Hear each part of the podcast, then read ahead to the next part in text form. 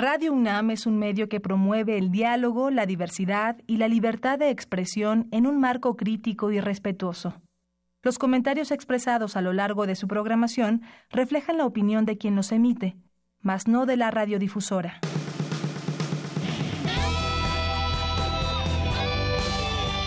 Prisma RU. Relatamos al mundo.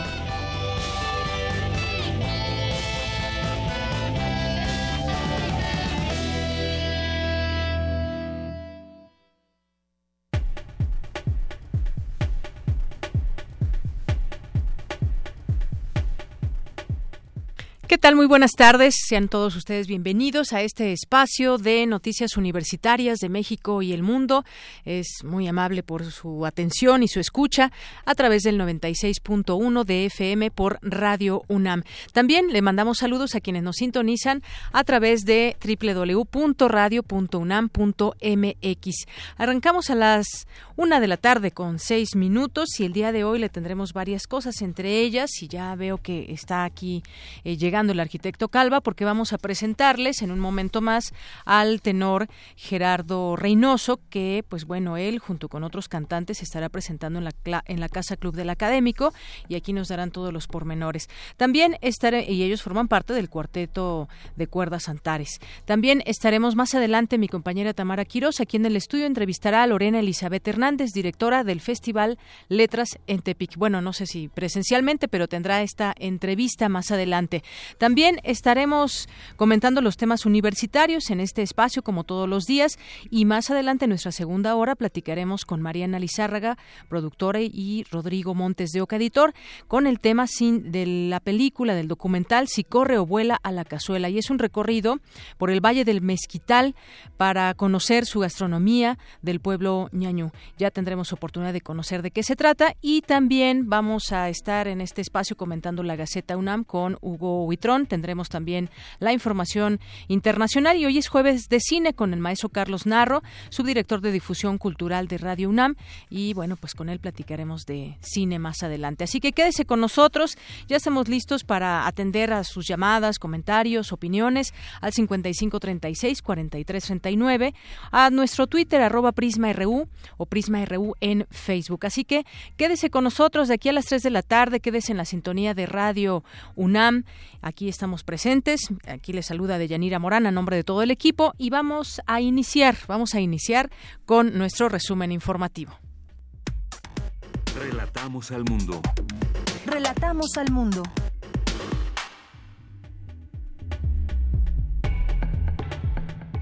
Hoy es jueves 25 de enero, ya unos cuantos días y se termina el primer mes del año. En los temas universitarios, hoy destacamos que la UNAM abre sus puertas a jóvenes con becas gracias al apoyo de Fundación UNAM. Mi compañera Cristina Godínez nos tendrá aquí todos los detalles. Se llevó a cabo el Seminario Internacional Acoso Escolar, Prevención y Sensibilización. Más adelante, mi compañero Jorge Díaz con la información.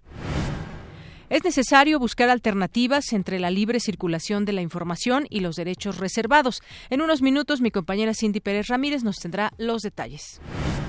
En temas nacionales, el secretario de Turismo, Enrique de la Madrid, señaló que legalizar el consumo, producción y venta de marihuana en zonas turísticas contribuiría a reducir la violencia en México y como ejemplo se refirió a Baja California y a Quintana Roo. Y en otro tema, la Ley de Seguridad Interior ya suma nueve demandas ante la Suprema Corte de Justicia de la Nación. La audiencia española, la Audiencia Nacional Española, denegó la extradición a México de Javier Navasoria, contador de la red de corrupción del ex gobernador de Veracruz, Javier Duarte. Familiares de los 43 normalistas desaparecidos de Ayotzinapa protestaron en la caseta México Cuernavaca por la tardanza en la demanda de amparo contra la Procuraduría General de la República. Quintín Salgado, uno de los líderes del movimiento de trabajadores de la minera canadiense Media Luna de Torex Gold, localizada en Cocula Guerrero, fue asesinado por un grupo armado. Una tercera parte del ciberacoso o ciberbullying se enfoca en el sector de los millennials mexicanos, de acuerdo con cifras del INEGI. Un autobús en el que viajaban 34 hondureños repatriados por México se accidentó en una carretera guatemalteca. El saldo es de un muerto y 20 lesionados, informó el Instituto Nacional de Migración. Para facilitar la recuperación de mascotas extraviadas, el Gobierno de la Ciudad de México lanzó el programa Sistema de Alerta Social para Animales de Compañía SAS Dejando Huella. El Servicio Sismológico Nacional informó que a las 5.32 horas de este jueves ocurrió un sismo de 4.6 grados de magnitud, con epicentro a 107 kilómetros al sureste de Salina Cruz, Oaxaca. En temas nacionales, hoy México enfrenta factores de riesgo que obstaculizarían el crecimiento a corto plazo como la incertidumbre por las renegociaciones del Tratado de Libre Comercio y las elecciones presidenciales, advirtió el Fondo Monetario Internacional. A un año de la liberalización del mercado de gas LP, los precios subieron 27% en promedio a nivel nacional, según datos del INEGI. En temas internacionales, el presidente de Estados Unidos, Donald Trump, aseguró hoy en Davos que los palestinos le faltaron al respeto a su país y amenazó con bloquear la ayuda financiera. Canadá abrió el proceso para definir si le otorga refugio político al ex asambleísta capitalino Alejandro Robles, quien denuncia persecución y amenazas del diputado perredista Mauricio Toledo. Hoy en la UNAM, ¿qué hacer y a dónde ir? Si te gustan los melodramas de cabaret, asiste al ciclo de cine La Metrópoli Viciosa, Bajos Fondos y Crimen en la Pantalla Grande, que esta tarde presenta el largometraje El Hombre Sin Rostro de Juan Bustillo Oro, con Marta Santillán Esqueda como comentarista. La cita es en el Salón de Actos del Instituto de Investigaciones Históricas a las 17 horas.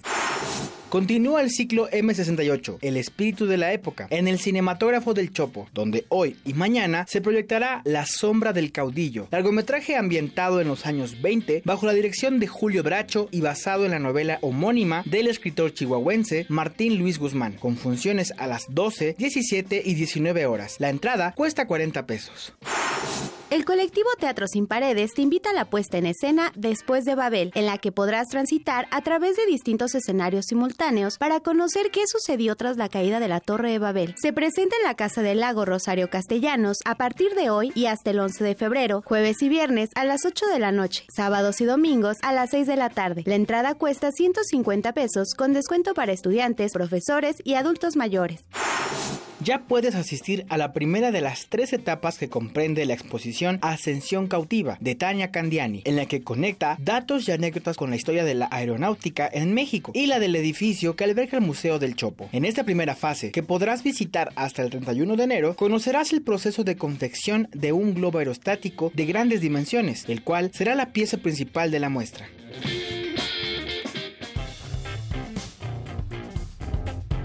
Campus RU. Es la una de la tarde con 13 minutos y en nuestro campus RU de hoy le vamos a seguir presentando esta, este reportaje sobre los alacranes de mi compañera Dulce García, que en esta ocasión, en esta cuarta entrega, nos habla sobre la morfología y fisiología del escorpión, así como de la cantidad de especies que hay en México. Adelante. Incauda veneno. En la cola, el veneno.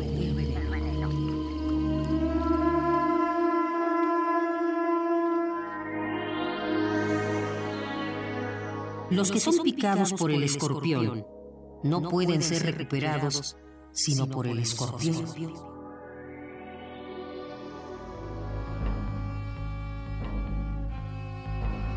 Los fósiles más antiguos tienen aproximadamente 410 millones de años. Fueron encontrados en un sedimento de origen marino, así que características como la ausencia de uñas en las patas, branquias rudimentarias y la posibilidad de que la cola funcionara como un timón sugieren que su origen pudo haber sido acuático. Por si eso fuera poco, se cree que en tiempos prehistóricos pudieron haber medido más de un metro de largo.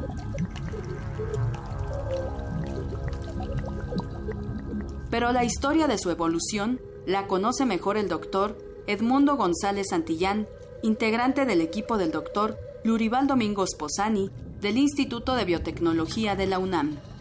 Parece que este lo vamos a llamar Bauplan, es, una forma específica de llamar a una forma de vida específica, con características únicas de morfología y de fisiología. Este Bauplan ha tenido pocos cambios a nivel morfológico si comparamos, por ejemplo, a los insectos. Sin embargo, sí, tienen características eh, diferentes que les permiten sobrevivir en, en, lugares diferentes. Entonces, hay características morfológicas eh, únicas que le permiten a estos animales sobrevivir en condiciones mm, también muy particulares que eh, se llaman ecomorfotipos. Estos ecomorfotipos son modificaciones, como les decía, de las quelas, las patas, etcétera. Entonces, eh, parte del éxito evolutivo de estos animales se debe a esa diversificación, aunque no se vea de forma tan drástica.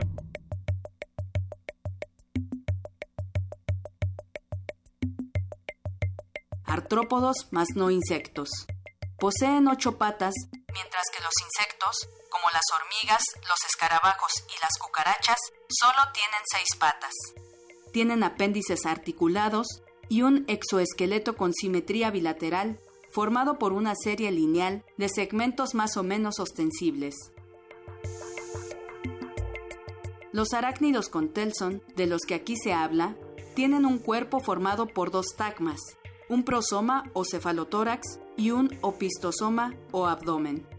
El abdomen está dividido en mesosoma y metasoma o cola, que termina en telson, donde se ubica la vesícula de veneno y el aguijón. En el cefalotórax se encuentran los órganos de los sentidos más importantes, como la vista, el gusto y el olfato, los quelíceros o colmillos, los pedipalpos, terminados en pinza con un dedo fijo y uno móvil, además de cuatro pares de patas ambulatorias. El doctor Lurival Domingos Posani, quien lidera al grupo de investigadores que estudian estos animales en el Instituto de Biotecnología de la UNAM, habla sobre la gran cantidad de especies que hasta ahora se conocen. México es un país muy rico en la biodiversidad de alacranes. Eh, reportados hay por lo menos 281 especies, pero nosotros sabemos del trabajo que se está desarrollando en este momento en el laboratorio este, que hay por lo menos otras 15 o 20 especies que no fueron descritas. Y para que tengan una idea, en el mundo hay eh, cerca de 2.100, 2.200 especies reconocidas y registradas. Por lo tanto, México tiene cerca de 12% de la biodiversidad global de esos animales, de esos artrópodos. En 2002 se registraron hasta 220.000 casos de piquetes de alacrán en todo el país. En cuanto a los hábitos, el tiempo que viven y la alimentación que tienen, se caracterizan por un toque de misticismo, que se ha tratado de entender a través de una asociación simbólica con los comportamientos humanos. Durante la Edad Media, por ejemplo, aparece en el arte cristiano como emblema de la traición. Me desplazo con los brazos abiertos, separados y semi-extendidos, como proporcionándote el encuentro, el abrazo y el beso, pero hiero por la espalda.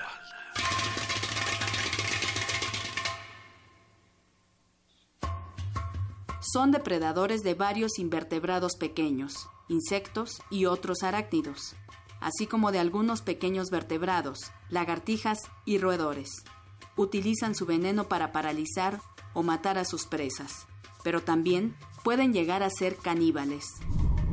La mayoría de sus hábitos son nocturnos, así que permanecen ocultos y en reposo durante el día.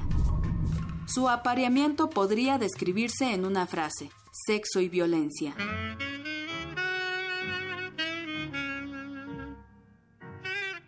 Todos realizan una danza, donde el macho toma de las pinzas a la hembra e intenta convencerla de ir a caminar por el sustrato. Luego de un tiempo, y si ella está realmente convencida, el macho intenta realizar la transferencia espermática. Hay algunos capaces de procrear sin necesidad de una pareja. Esto se denomina partenogénesis y solo se ha documentado en ocho especies alrededor del mundo han modificado su comportamiento. Debido al cambio climático, podrían empezar a conquistar otros espacios. Aunque no se tiene documentado algún peligro de extinción de estos animales, si llegara a suceder, se debería a la depredación humana. Así que se vuelve al principio, que los humanos respeten a las otras especies que habitan este planeta. Incauda veneno. Queremos escuchar tu voz. Nuestro teléfono en cabina es 55 36 43 39. Porque tu opinión es importante, síguenos en nuestras redes sociales, en Facebook como Prisma RU y en Twitter como arroba PrismaRU. Relatamos al mundo. Relatamos al mundo. Continuamos una de la tarde con 20 minutos. Bueno, ya mañana terminamos con este reportaje, esta serie que nos ha presentado Dulce García.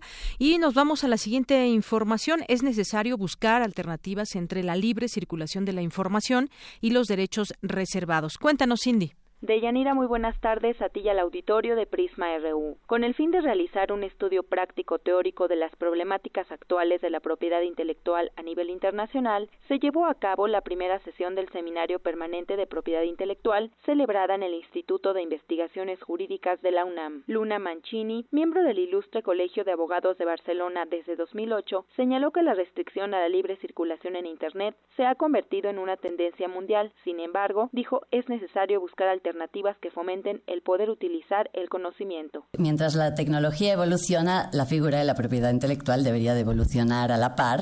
El derecho de propiedad intelectual o el copyright tradicional se basa en la idea de que la autoría le confiere el derecho en exclusiva de explotación de una obra al autor o bien a, la cesión a sus herederos o a sus coetáneos, como, como él lo defina. Ha provocado que en la actualidad sea más usual que encontremos que el autor este, cede o otorga bajo un acuerdo oneroso al titular de la licencia que, que, se la está, que se la está comprando un paquete con todos los permisos que la ley contempla, es decir, reproducción, distribución, comunicación pública, y transformación bajo este lema de todos los derechos reservados. Creo que sí es un poco restrictivo porque de alguna manera obliga a los autores a todo este paquete. La también coordinadora de Impunidad Cero se refirió a la figura del copyleft, entendida como una licencia que otorga mayor control de sus obras a investigadores y creadores, así como una remuneración compensatoria. Cuando hablamos de las licencias copyleft, hablamos de las licencias más abiertas, digamos, que, permiten prácticamente todo porque el autor lo decide. Muchos piensan que un poco por esta analogía entre el copyright y el copyleft se trata de cuestiones que son contrarias.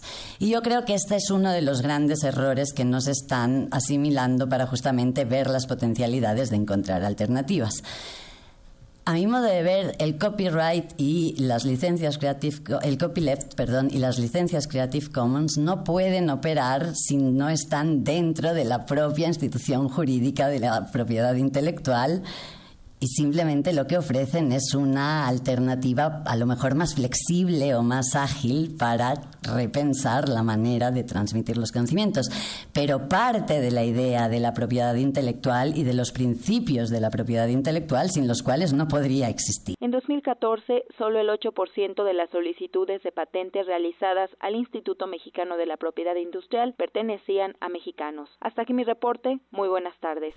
Gracias, Cindy. Muy buenas tardes. Y de aquí nos vamos ahora con nuestro compañero Jorge Díaz. El acoso escolar se hace cada vez más notorio en las universidades del país ante la influencia de los medios, de las redes sociales, que hacen una apología de la violencia. Esto lo dio a conocer el director de la Facultad de Derecho de la UNAM, Raúl Contreras Bustamante, al inaugurar el Seminario Internacional sobre este tema. ¿Qué tal, Jorge? Muy buenas tardes. Señorita, te saludo con gusto.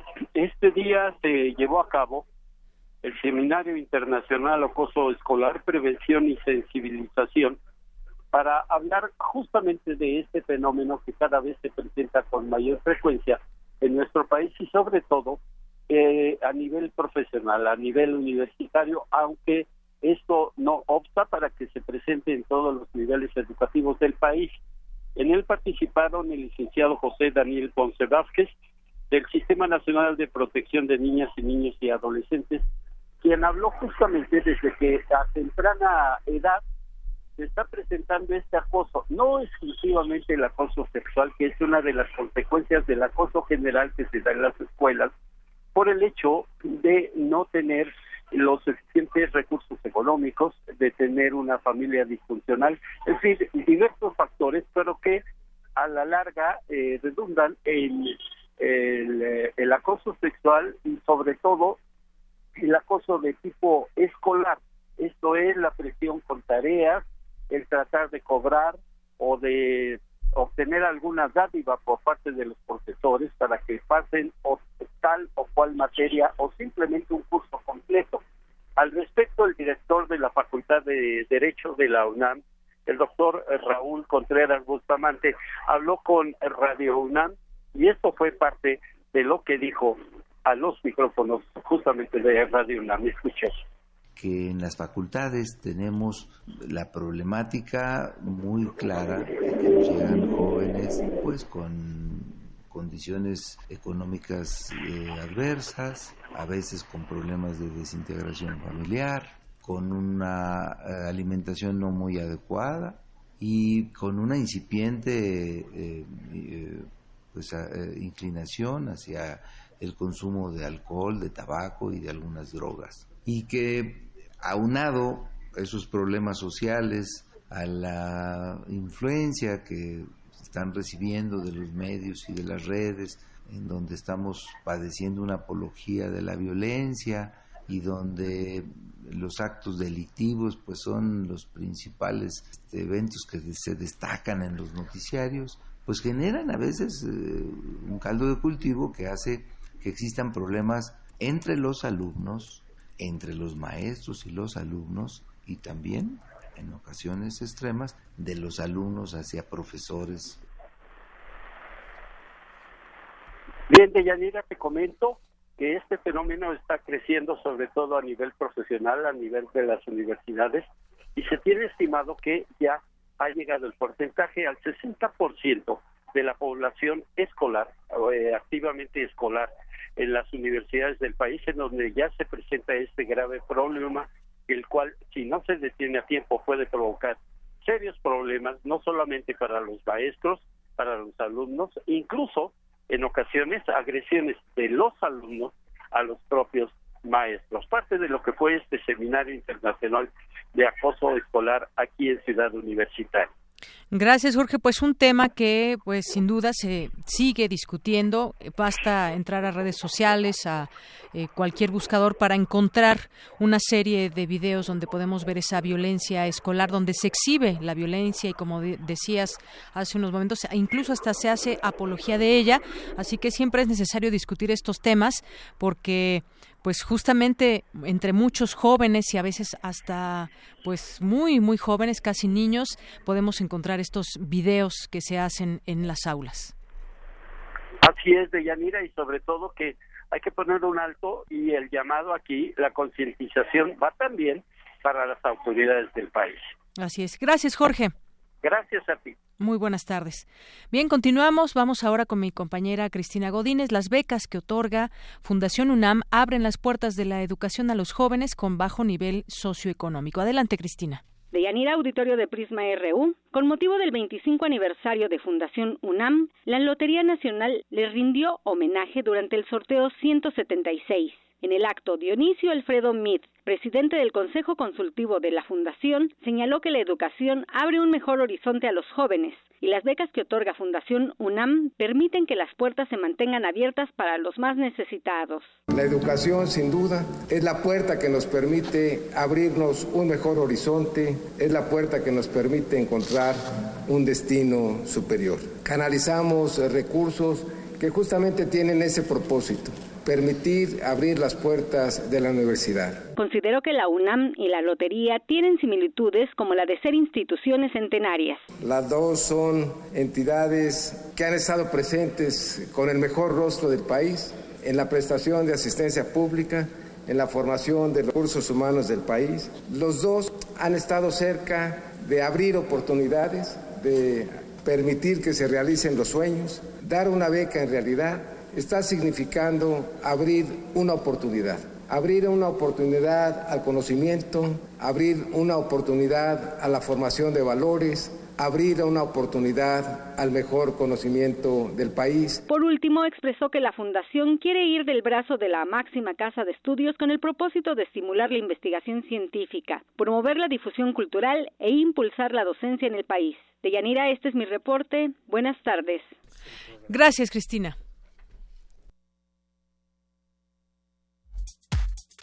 Tu opinión es muy importante. Escríbenos al correo electrónico prisma.radiounam@gmail.com. Porque tu opinión es importante, síguenos en nuestras redes sociales, en Facebook como Prisma RU y en Twitter como arroba PrismaRU. Relatamos al mundo. Relatamos al mundo.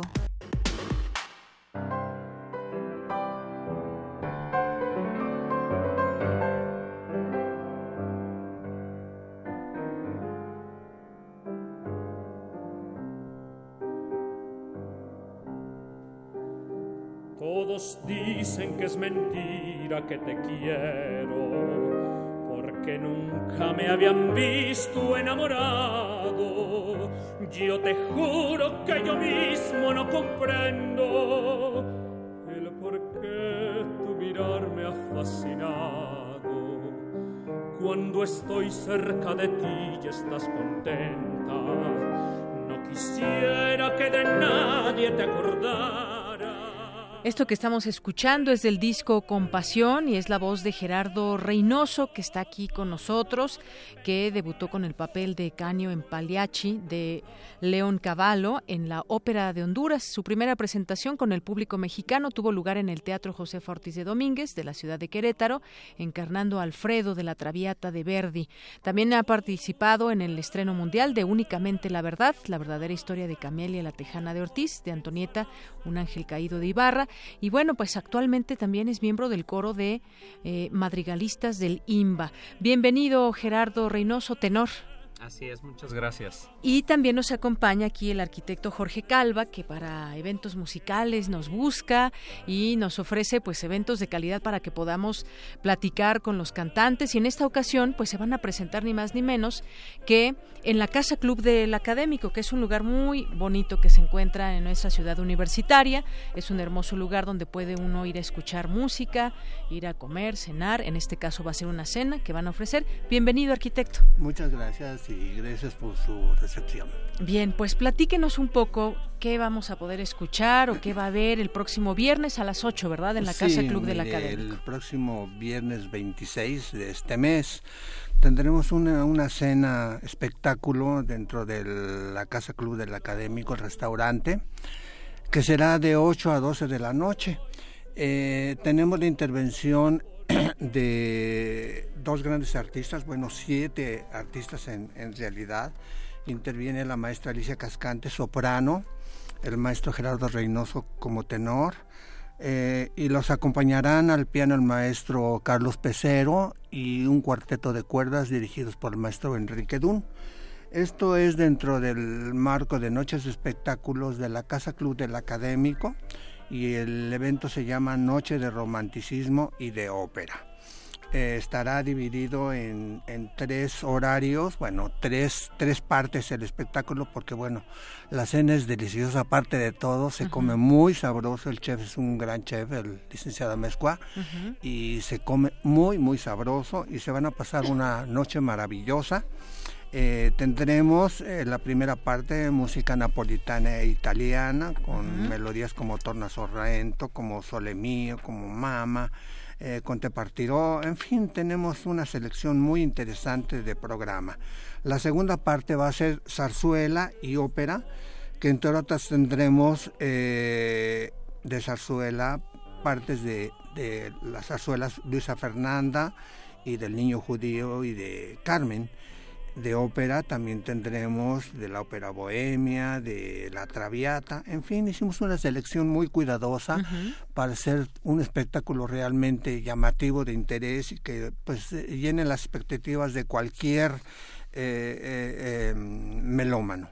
Y la última parte es pues música mexicana de grandes autores, de grandes autores este, como Guti Cárdenas, Consuelo Velázquez, Miguel Pous, Manzanero, Agustín Lara, en fin. Este, la primera melodía que escuchamos, eh, cantada por el maestro este Gerardo, es parte del programa que vamos a tener y bueno, esperamos que los oyentes con los oyentes nos acompañen en dicha velada. Claro, desde aquí los invitamos y además yo quiero decirles que este es un lugar que se presta mucho para escuchar música en vivo, ya en otros momentos, porque además hay em, temáticas, hay veces que podemos escuchar otros tipos de música también, pero este pues va dirigido a todo aquel que le guste la ópera, que quiera estarlos escuchando, tener una cena muy agradable y escuchar entre otras voces a la de el tenor Gerardo Reynoso, que pues bueno, aquí está con nosotros y me gustaría también que nos platiques Gerardo al respecto de este, pues de estos eventos y cómo, pues bueno, son varias las personas que también te acompañan y que sin duda, pues es un, show que se ofrece desde, pues la Asociación de Profesores y Académicos de la UNAM.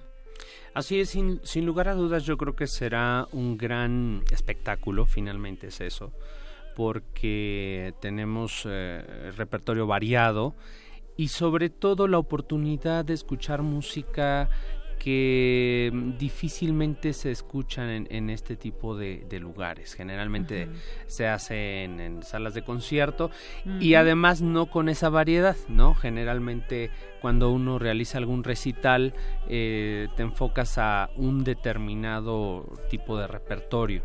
Pero acá eh, lo fabuloso va a ser eso, que tendremos la oportunidad de escuchar eh, tanto variedad en los periodos musicales de cada obra como la variedad en cuanto a los géneros que vamos a, ofrecer en, el concierto. Así es, y además, bueno, yo quiero dejar el teléfono aquí, si alguien gusta ir, puede hacer la reservación eh, de vida y demás, es el 56 16 15 58. Pero además quizás también te encuentres con un público conocedor o que gusta de la ópera, Gerardo.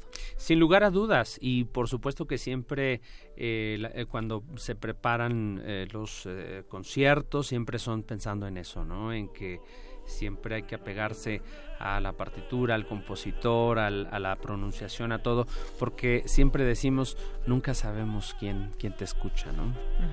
Y bueno, pues también, ya que aprovechando que estás aquí, también platícanos un poco acerca de pues tu trayectoria que has eh, tenido, daba algunos datos al inicio, pero es interesante también o importante que des a conocer parte de tu trayectoria, siempre en México esta música que pues siempre debe eh, pues estar o tratamos de que esté en el gusto que por lo menos la conozcamos, porque muchas veces no es una música tan popular como otras, otras, eh, otros géneros. Platíquenos un poco de tu trayectoria.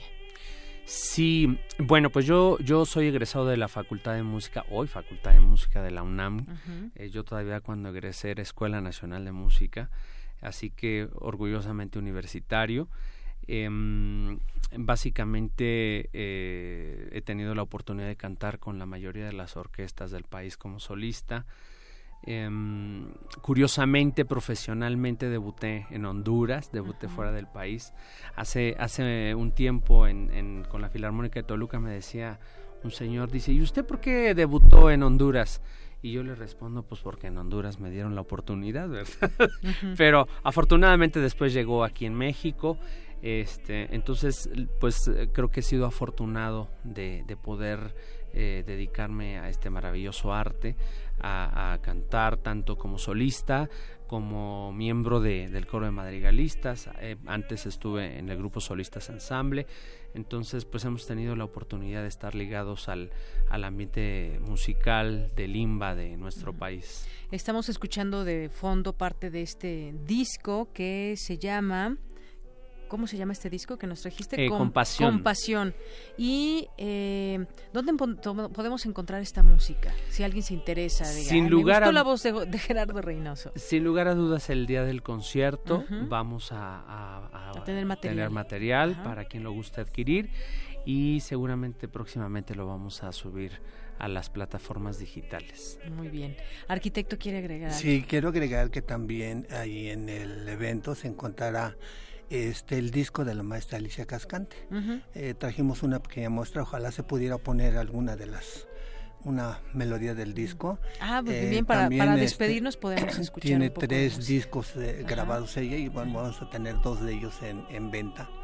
Es una voz privilegiada, eh, tengo el gusto de conocerla y, y contarmente sus amigos. Y que también va a estar en Y también, por supuesto, es realmente la estrella, vamos a decirlo, junto con el maestro Gerardo. Claro. ¿Cuántos músicos nos dijo? ¿Siete músicos que estarán? Siete músicos.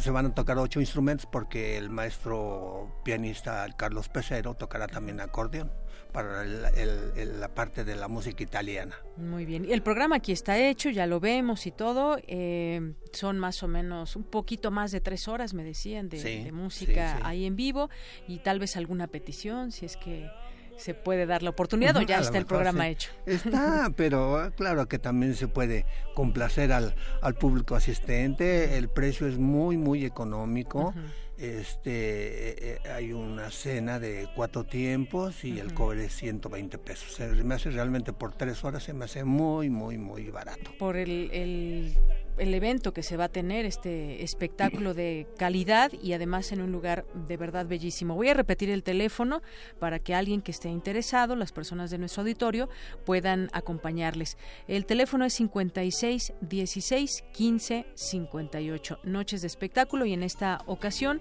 con esta música y estos cantantes de ópera. Algo más que ustedes deseen agregar, ya estamos escuchando ahí de fondo este disco del que nos hablaba, de Alicia Cascante pues nada más invitarlos que no se pierdan este concierto que estamos seguros que les va a gustar. Em, yo creo que hay, es una excelente oportunidad de escuchar buena música. Mm, yo creo que es no es tan accesible a la gente, pero porque no se ha difundido tanto. Pero yo creo que esta es la oportunidad justamente de que quien no la conoce la conozca y que quien la conoce pues la disfrute nuevamente. y además con una cena deliciosa. Claro, pues ahí está el cantante, el tenor, que nos hace esta invitación aquí en la cabina de Radio UNAM. Pues yo les agradezco mucho que hayan estado con nosotros, arquitecto Jorge Calva, que pues bueno, siempre nos hace de las mejores invitaciones y aquí pues uno de los cantantes que estará ahí, Gerardo Reynoso, tenor. Muchas gracias por venir. Gracias a ustedes. Muchas gracias. Muy buenas tardes y nos despedimos justamente con esta música de Alicia Cascante. Te quiero, que nos dimos por entero y en secreto murmuramos, nada nos va a separar. Como han pasado los años, las vueltas que dio la vida, nuestro amor siguió creciendo y con él nos fue envolviendo Habrán pasado los años, pero el tiempo no ha podido hacer que pase lo nuestro.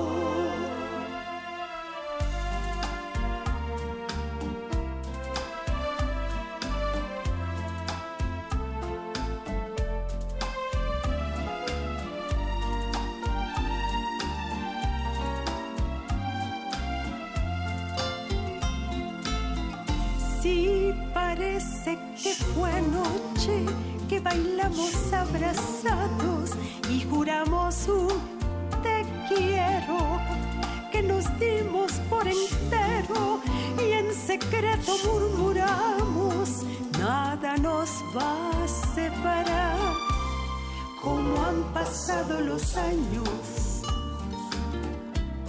las vueltas que dio la vida nuestro amor siguió creciendo y con él nos Queremos escuchar tu voz. Nuestro teléfono en cabina es 55 36 43 39. Porque tu opinión es importante, síguenos en nuestras redes sociales, en Facebook como Prisma RU y en Twitter como arroba PrismaRU. Relatamos al mundo. Relatamos al mundo. Bien, continuamos, continuamos con la información. Mi compañera Cindy Pérez Ramírez nos tiene sobre datos sobre la agresión. Es una conducta natural en los animales para defenderse y sobrevivir y es totalmente diferente a la violencia de los humanos. Adelante, Cindy. Deyanira, muy buenas tardes a ti al auditorio de Prisma RU. La académica de la Facultad de Filosofía y Letras de la UNAM, Paulina Rivero, señaló que hemos creado un mundo violento como jamás se había visto durante la cuarta conferencia internacional Mindings Animals, celebrada en el auditorio Alfonso Caso de la UNAM, indicó que la diferencia económica provoca hambre y enfermedad de la mayoría de las personas, situación que ocasiona a su vez violencia, depauperación del mundo, la extinción masiva de especies e inseguridad tanto de los animales humanos y de los no humanos. Al dictar la conferencia magistral Violencia, Humanismo y Zoética, Rivera recalcó que la agresión es una conducta natural en los animales para defenderse y sobrevivir y es totalmente diferente a la violencia. Hay un pensador que fue premio Nobel, de hecho, que decía es que la vida de los animales es peor que Auschwitz porque los tratamos como trataron a los judíos en campos de concentración, pero peor. Y luego los matamos y nos lo comemos. Entonces, tomar conciencia de eso me parece que podría salvar el planeta. Hasta aquí mi reporte. Muy buenas tardes. Gracias, Cindy. Muy buenas tardes. Vamos ahora con mi compañera Cristina Godínez. Especialistas de la UNAM participaron en el conversatorio a un año de Donald Trump, descomposición y conflicto. Adelante, Cristina. Deyanira, buenas tardes. Donald Trump cumplió un año como presidente de los Estados Unidos de Norteamérica. Por tal motivo, investigadores del Centro de Investigaciones sobre América del Norte, CISAN, analizaron el tema. La doctora Silvia Núñez García, exdirectora del CISAN, dijo que de cara a las elecciones intermedias en el país vecino, la principal clave será la participación ciudadana en los espacios macro y micro, con interacciones que pueden dar una mayor idea del papel que juega la sociedad. Escuchemos. Cada uno de nosotros está pensando, ¿verdad?, analizando eh, por dónde queremos llevar la intención de nuestro voto y no nada más eh, qué tipo de acciones debemos llevar a cabo para apoyar el futuro de este país. Que siga siendo un satélite de los Estados Unidos o que de una vez por todas demos el gran salto a ser un país que tenga unas relaciones diplomáticas mucho más dúctiles con el resto del mundo. En tanto, el doctor José Luis Valdés Ugalde, investigador del CISAN, señaló que México debe vivir una transformación interna para replantear una política republicana en todos los frentes. En política exterior, México podría haber hecho un planteamiento firme y duro frente al trumpismo cuando la Torre Trump en 2015, en julio, declara que los mexicanos eran violadores. Es decir, en ese momento hay 50 cónsules en Estados Unidos. ¿Dónde quedaron esos 50 cónsules? ¿Quién les respondió? Una sociedad civil, una editorialista, pura comentocracia, pero no hubo acción estatal. Deyanira, ese es mi reporte. Buenas tardes. Gracias, Cristina. Muy buenas tardes. Y bueno, algunos temas que hay que destacar eh, nacionales tienen que ver con lo siguiente. Hemos platicado aquí en algunas ocasiones sobre la importancia o no, o la discusión que debe seguir habiendo sobre el tema de la legalización de la marihuana, por ejemplo. Y hoy, hoy está destacándose en los distintos medios de comunicación que el titular de la Secretaría de Turismo, pues sí, plantea que se pueda legalizar la marihuana en zonas turísticas. Enrique de la Madrid planteó esta posibilidad de legalizar tanto la producción, venta y consumo de la marihuana en dos de los principales destinos turísticos del país. Esto como medida para combatir los niveles de inseguridad que afectan estos sitios. Ayer justamente platicábamos con el fundador de Semáforo Delictivo que muchas de las de las eh, muertes en nuestro país están relacionadas con el crimen organizado y muchas ocasiones pues obviamente con el narcotráfico y decía también que la estrategia está equivocada y en este sentido eh, dejaba también ver esa posibilidad de que se siga discutiendo el tema de la legalización de la marihuana.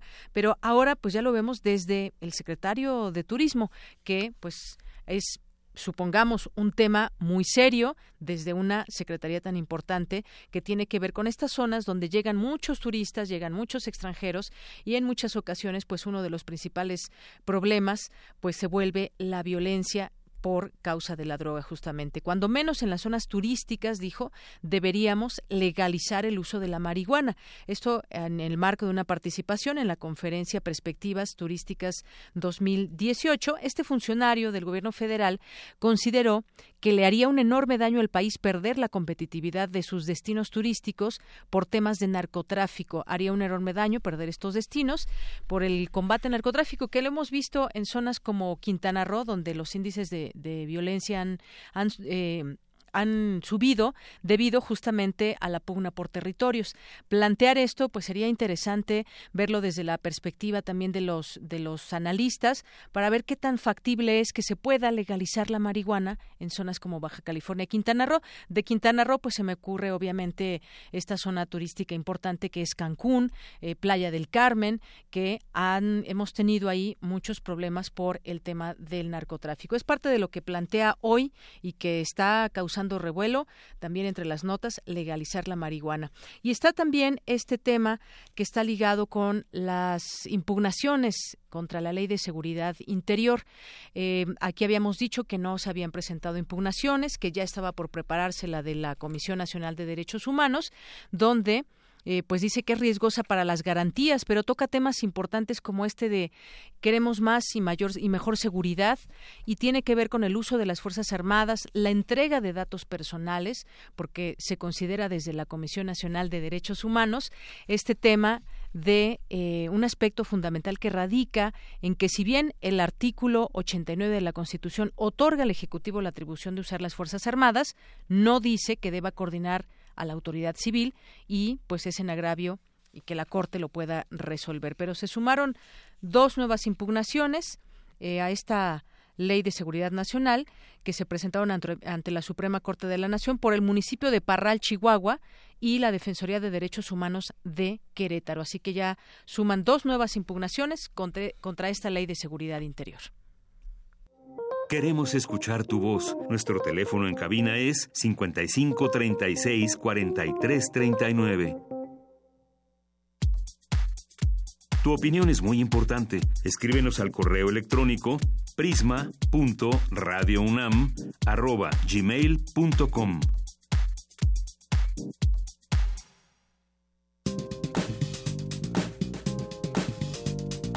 Cultura RU. Bien, y entramos a la sección de cultura. ¿Qué tal, Tamara Quiros? Buenas tardes. Hola, Deyanira, a ti y al auditorio los saludo con mucho gusto. Muchas gracias por escucharnos a través de la frecuencia de Radio UNAM. Entramos a la información y les comento que del 2 al 5 de febrero se llevará a cabo el Festival Letras en Tepic. Y para platicarnos todos, todos, todos los detalles de esta tercera edición, nos acompaña en la línea Lorena Elizabeth Hernández. Ella es experta en literatura y directora del Festival Letras en Tepic. Bienvenida a este espacio. Hola, qué gusto saludarles a, ustedes y a toda la audiencia de nuestra querida Radio UNAM, por cierto, pues aliada del Festival Letras en Tepic. Así es, Lorena. Oye, un festival eh, impulsado por el gobierno del estado de Nayarit, el ayuntamiento de Tepic y también la Universidad Autónoma de Nayarit llega a su tercera edición. Cuéntanos, por favor, qué tienen preparado para este encuentro. Bueno, pues mira, eh, el festival creo que inaugura eh, eh, el año literario en México, tanto los festivales como las ferias. nos toca pues este honor de ser los primeros que iniciamos el año literario del 2018 en nuestro país. Hemos elegido en esta ocasión un puente largo del 2 al 5 de febrero, primero por motivos históricos, y es que Nayarit cumple años el 5 de febrero, 101 años. Nayarit es el único estado que figura en la Constitución del 17. Constituyentes le otorgaron el, carácter de Estado libre y soberano justamente en esta Carta Magna. Y aprovechando esta fecha histórica y también el hecho de que es un puente, pues decidimos eh, movernos a, a esta celebración, esta conmemoración para tener un poco más de tiempo para disfrutar, tanto para la gente en Nayarit como para nuestros amigos a quienes quiero invitar, que nos escuchan en la Ciudad de México y en todo el país, pues a que se animen a visitarnos en Tepic de Nervo. Vamos a tener un cartel realmente de primera, son más de 90 autores y artistas, entre tanto nayaritas, nacionales y extranjeros. Se vuelve Juan Villoro, que es uno de los fundadores del festival, igual que Guadalupe Loaesa, Alberto Ruiz Sánchez, que va a estar eh, pues en una mesa que va a leerle eh, algo de sus textos la cantante Sacha Sokol, va a estar Carmen Moullosa, la enorme Margot Glantz, eh, Antonio Malpica, Benito Taibo, también, que es uno de los favoritos del festival. eh, vamos a tener el Jam de Moneros de Gisitrino. Hay muchas actividades que son como muy interactivas en estos nuevos formatos, afortunadamente que ya estamos dejando atrás aquello que yo llamaba como la mesa del paño verde, ¿no? Las presentaciones siempre con un mantel verde, no sé por qué. Ahora la, ahora la literatura es como más interactiva con otras artes, con la música. Traemos al realizador del jam de escritura de Argentina, Haidukovsky, que va a estar con ni, ni, más ni menos que con Julián Herbert, que es uno de los grandes autores de este país, y con Beth, que también es escritor y también es eh, dibujante. Ellos hacen una improvisación en vivo con pantallas gigantes y con música de DJ, que, como para conocer el proceso creativo. Todas las actividades son gratuitas en plazas públicas en Tepic y en el Estado.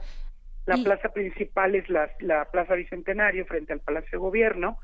Y eh, tenemos también una fase previa de presentaciones de libros, el 31 y el 1, en nuestras redes sociales, en Festival Letras en Tepic, ahí pueden ver el programa, las actividades, también todas las ofertas turísticas que tenemos, nos está apoyando el Fideicomiso de Promoción Turística, porque queremos que vengan a Tepic, en Tepic se come muy bien, es una tierra de poetas, mariscos deliciosos, los mejores camarones del mundo. No, qué riquísimo. Además, Lorena, dentro del programa se rendirá un homenaje a uno de los grandes protagonistas de la cultura en México, el poeta Alicho Macero, quien además era Nayarita mi amado, mi amado Ali, digo, me atrevo a decirlo así porque tuve el privilegio de conocerle, eh, pues uno de los grandes poetas del siglo XX mexicano, considerado los mejores poetas en español. Eh, este año cumpliría 100 años, de origen acaponetense. El, el cartel de Alejandro Magallanes, que es un diseñador fantástico, que le regala su trabajo a Nayarit, está dedicado a Lichu Macero, justamente, y tenemos varias actividades en el marco del programa Ali para Niños, eh, Ali en voz alta con la actriz Margarita Gralia, poetas como Carmen Bollosa, Natalia Toledo, Alma Vidal recordando anécdotas de Ali. Es, es una de las líneas curatoriales fundamentales el recordar y el honrar a nuestro queridísimo Alecho Macero. Qué maravilla. Lorena, también entre las novedades de esta edición del Festival Letras en Tepic, destaca el proyecto denominado El Festival va a tu escuela. Eh, Creo que fomentar la lectura en los niños es primordial y ustedes eh, van a hacer este, este proyecto. Mira, el festival es básicamente un proyecto de promoción de la lectura. Trabajamos con anticipación con los libroclubs de la ciudad, tanto los que ya están formalizados como con libroclubs que se hacen un poco a propósito del festival y eh, parte del, del, presupuesto del festival se va a donativos de libros para estos libroclubs, para bibliotecas, para que la gente lea los libros de los autores antes de que los autores lleguen. Esto ha sido como una gran diferencia en nuestro festival en Tepic. Los autores se quedan realmente maravillados de que la gente ya los conoce, ya los leyó, hay un mayor nivel de discusión y de charla en torno a su obra. Y ahora crecemos el proyecto al Festival Bato Escuela gracias a un donativo del Sindicato de Maestros de la Educación que está donando los libros a estas escuelas, son 15, tanto en Tepic como en el interior, tanto primarias, secundarias como preparatorias públicas, a las cuales los autores que van a estar llegando a Tepic el viernes 2 van a ir con esta misma idea de que los chicos, niños y adolescentes ya tuvieron oportunidad de ver previamente el libro que van a comentar. Me parece que es una pues ocasión fantástica. Juan Villoro aceptó visitar una telesecundaria en Rosa Morada, que nos escribieron son niños coras en la Sierra de Nayarit, y él se va a lanzar para allá para platicar con estos estos niños a la sierra y esa es creo que la magia de la promoción de la lectura ese encuentro fantástico entre estos nuevos lectores eh, eh, públicos eh, que, que, hay que ir a por ellos no que hay que ir a seducirlos y, y pasarlos de este lado de la lectura y de la cultura. Sabemos en en Radio Educación que es nuestro aliado pues que no hay mejor manera de de combatir la, la violencia que, invirtiendo en cultura, en lectura y en arte. Claro, y autores hablando de temas regionales, nacionales e internacionales. Muy bien, en esta tercera edición del Festival de Letras en Tepic se reunirán, ya lo mencionabas, 90 escritores en más de 50 eventos durante seis días. Qué maravilloso. Además, la entrada es libre, así para que, para que se animen a acudir y bueno, participar en este gran encuentro. Lorena Elizabeth Hernández, directora del Festival Letras en Tepic. Fue un placer conversar contigo y agradecemos mucho la información que compartes con nuestro auditorio. Y a ustedes les agradecemos mucho, como siempre, en Radio UNAM, nuestra casa, mi alma mater, su, su apoyo en la difusión de la lectura en nuestro país y les esperamos en Tepic de Nervo del 2 al 5 de febrero. Claro que sí, Lorena. Muchísimas gracias. Ah, buenas tardes a todos. Muy buenas tardes. De Yanira Auditorio, Lorena Elizabeth Hernández, directora del Festival Letras en Tepic. Y ya para finalizar, el lunes platicábamos con David Salmón, director de la puesta en escena después de Babel, Reconstruyendo Comunidad. Esta obra inicia hoy temporada, se presenta del 25 de enero al 11 de febrero en Casa del Lago de la UNAM. Vamos a regalar cinco pases dobles para la presentación de mañana. Tienen que estar a las 7.20 en la taquilla de Casa del Lago de la UNAM. Se van a ir al teléfono 50 55 36 43 39 para que participen en este proyecto escénico en Casa del Lago de la UNAM. Por hoy me despido y les deseo una excelente tarde. Gracias, Amara. Muy buenas tardes. Mientras tanto, vamos a hacer un corte. Regresamos a la segunda hora de Prisma RU. En el año 420 a.C., un hombre pasaba horas tratando de resolver los enigmas orgánicos del ser humano. Hoy, gracias a él, lo último sobre investigación y salud llegará a tus oídos.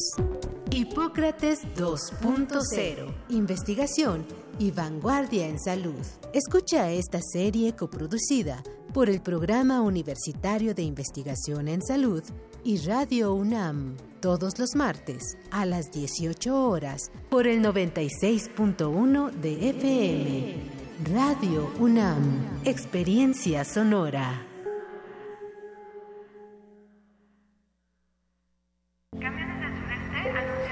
¿A dónde voy? ¿A dónde vamos los mexicanos? Tenemos que acabar con la inseguridad, con la corrupción, con la desigualdad. Entonces hay que participar, porque mi país me importa, yo tengo que... Formar parte de él. Entender que todos, todas somos México. Trabajar, participar, decidir, exigir.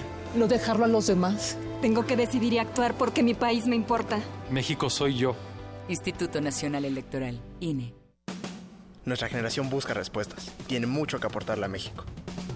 Llegamos a los 18 y demostramos que podemos proponer, elegir y decidir lo mejor para México. Únete a nosotros. Si tienes 18 años o los cumples antes o el 1 de julio de 2018, tramita tu INE, infórmate, decide y vota en las próximas elecciones. Tienes hasta el 31 de enero. Porque mi país me importa, seré parte de las decisiones que vamos a tomar en las próximas elecciones. Instituto Nacional Electoral, INE. Por formación educativa, por legado familiar, por un influjo divino o un demonio perverso. ¿Qué desata la vocación artística? Radio UNAM te invita al curso cultural Tratado de las Vocaciones, la vida como un tiempo de creación. Una tentativa de escribir un tratado de la vocación artística a través de la vida y obra de distintos creadores y pensadores. Lucrecio, Ovidio, Ramón Lull, Durero, Novalis, Walter Benjamin. Imparte Otto Cázares. Sábados de las 11 a las 14 horas, del 4 de febrero al 11 de marzo. Informes e inscripciones al 56 23 32 72 o 56 23 32 73. Invita Radio UNAM. Experiencia sonora. Se equivocan los que piensan que con discursos mueven a México. Los que movemos a México somos los ciudadanos, los que sabemos que el esfuerzo es el mejor homenaje para los nuestros, los que llevamos a México en el rostro con orgullo. Hemos ido ganando fuerzas, tomando terreno. Nuestra participación es la solución. Atreverse el progreso, nuestra decisión. Estamos listos, estamos haciendo la diferencia. El cambio es tuyo, es contigo. Atrévete. PRD. Juntos somos invencibles. En Alianza hemos sacado al PRI corrupto del gobierno y hemos metido a los culpables a la cárcel. Todos juntos haremos un México más justo, más seguro y más contento. Para eso el PAN, PRD y Movimiento Ciudadano hicimos un solo frente. Vamos a cambiar la historia, porque cuando estamos juntos somos invencibles. PAN, el cambio inteligente. Mensaje dirigido a militantes del PAN. Flash informativo, porque usted lo pidió. Primer movimiento, se asoma la pantalla. Luisa Iglesias, Juana Inés de Esa, Miguel Ángel Quemain y todo el equipo no prometen estar peinados, pero sí bien dispuestos. A nuestra programación habitual de 7 a 10 de la mañana por radio, se suma la señal de TV UNAM de 8 a 10. Primer movimiento. Despeinado, pero haciendo comunidad.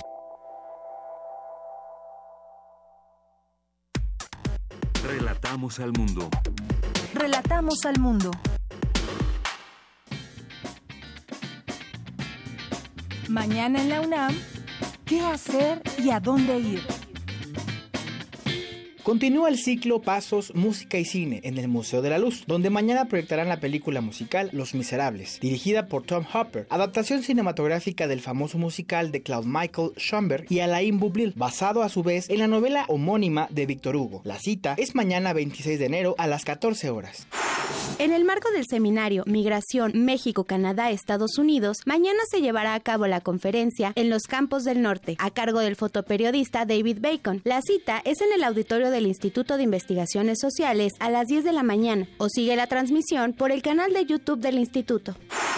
Asiste a la segunda sesión del Seminario Internacional Acoso Escolar, Prevención y Sensibilización, en la que se abordan los retos y las mejores prácticas para prevenir el acoso escolar. La cita es mañana en el auditorio de la Asociación Autónoma del Personal Académico de la UNAM, APAUNAM, a partir de las 10 de la mañana. Para informes y registro, comunícate al 5622-6226 y 5622-6221. La Facultad de Medicina te invita a la conferencia Todo lo que siempre quisiste saber y no te atrevías a preguntar, mitos y realidades del tratamiento con medicamentos psiquiátricos, que impartirá la doctora Evalinda Barrón Velázquez, mañana a las 11 horas en el auditorio Dr. Ramón de la Fuente del Departamento de Psiquiatría. Para mayores informes, comuníquete al 5623-2127, extensión 32135. Bien, continuamos aquí en Prisma RU. Un día como hoy nació la escritora Virginia Woolf y que hoy, bueno, podemos ver distintas publicaciones, distintas eh, formas de entender su poesía, su escritura, porque dicen, por ejemplo, eh, el país, Virginia Woolf, la escritora, premonitora inagotable. Otra más dice Virginia Woolf, la escritora que renovó la novela moderna y empujó el feminismo. Eh, y se le recuerda el día de hoy, orgullosa siempre de haber sido autodidacta. La vida de Virginia Woolf se puede resumir en una de sus obras, Fin de viaje, escrito 26 años antes de morir. Tardó ocho en publicarlo, pero puede definirse como el libro sobre la vida de su vida y muchos otros libros que se pueden recordar de ella. Y bueno, antes de pasar a la información, aquí con nuestra compañera Virginia Sánchez, saludos a las personas que se comunican con nosotros vía eh, Twitter, a María, que también nos pregunta por aquí, ¿será posible contar con podcast de las participaciones de cartografía? Es un valioso contenido que le gustaría compartir. Sí, ya muy pronto tendremos todos nuestros podcasts arriba. Se lo prometemos, María, y a todo nuestro auditorio que busca los podcasts de Prisma RU. El Sarco Quetecuani, que también le gusta mucho el reportaje de los alacranes, Diogenito, Alberta Salamanca, Marco, Juanjo M, Diana López, Lorena Elizabeth Hernández, también que acaba de entrevistar Tamara aquí en esta sección de cultura. Eh, muchos saludos a todos los que se unen. Fundación UNAM también, que nos tuitea por aquí. Dos con siete minutos y vamos a la información. Eh, Vicky, tú asististe a la conferencia Violencia en línea contra las mujeres en México. ¿Qué casos existen? ¿Cómo cubrirla? ¿De qué forma legislar? Adelante, Vicky, buenas tardes. Hola, ¿qué tal, Deyanira? Apreciable auditorio, muy buenas tardes. Efectivamente, pues ante el contexto nacional donde las mujeres viven una violencia estructural y prevalece una cultura de la impunidad, es muy importante conocer el primer ejercicio sistemático que han realizado diversas organizaciones para conformar el primer informe sobre la violencia en línea contra las mujeres en México, el cual fue presentado este jueves en el Centro Horizontal. Este informe de Yanira y Auditorio se centra particularmente en el fenómeno de la violencia contra las mujeres relacionada con las tecnologías, conocida también como violencia en línea.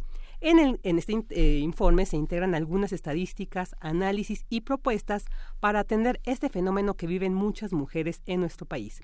Escuchemos a Lourdes Barrera, integrante de Luchadoras MX, quien señaló que esta violencia en línea contra las mujeres periodistas, activistas, feministas y todas aquellas que exponen su trabajo o punto de vista en diversas redes, pues siempre eh, esta violencia que ellas viven también representa un retroceso social. Escuchémosla. Hemos visto cómo la violencia hacia mujeres individuales que tienen una opinión acerca de la igualdad de género y que utilizan espacios de expresión como las redes sociales son objeto de múltiples formas de violencia que tienen como respuesta que ellas se autocensuren principalmente, dejen temporalmente las tecnologías y definitivamente significa un retroceso importante en la discusión pública sobre la igualdad de género que hay en el país. Es decir, la violencia en línea tiene un objetivo específico, se ha cometido por los actores que se han cometido, que es silenciar a las mujeres que están teniendo un rol protagónico, un rol decidido de usar su voz para luchar por la igualdad de género.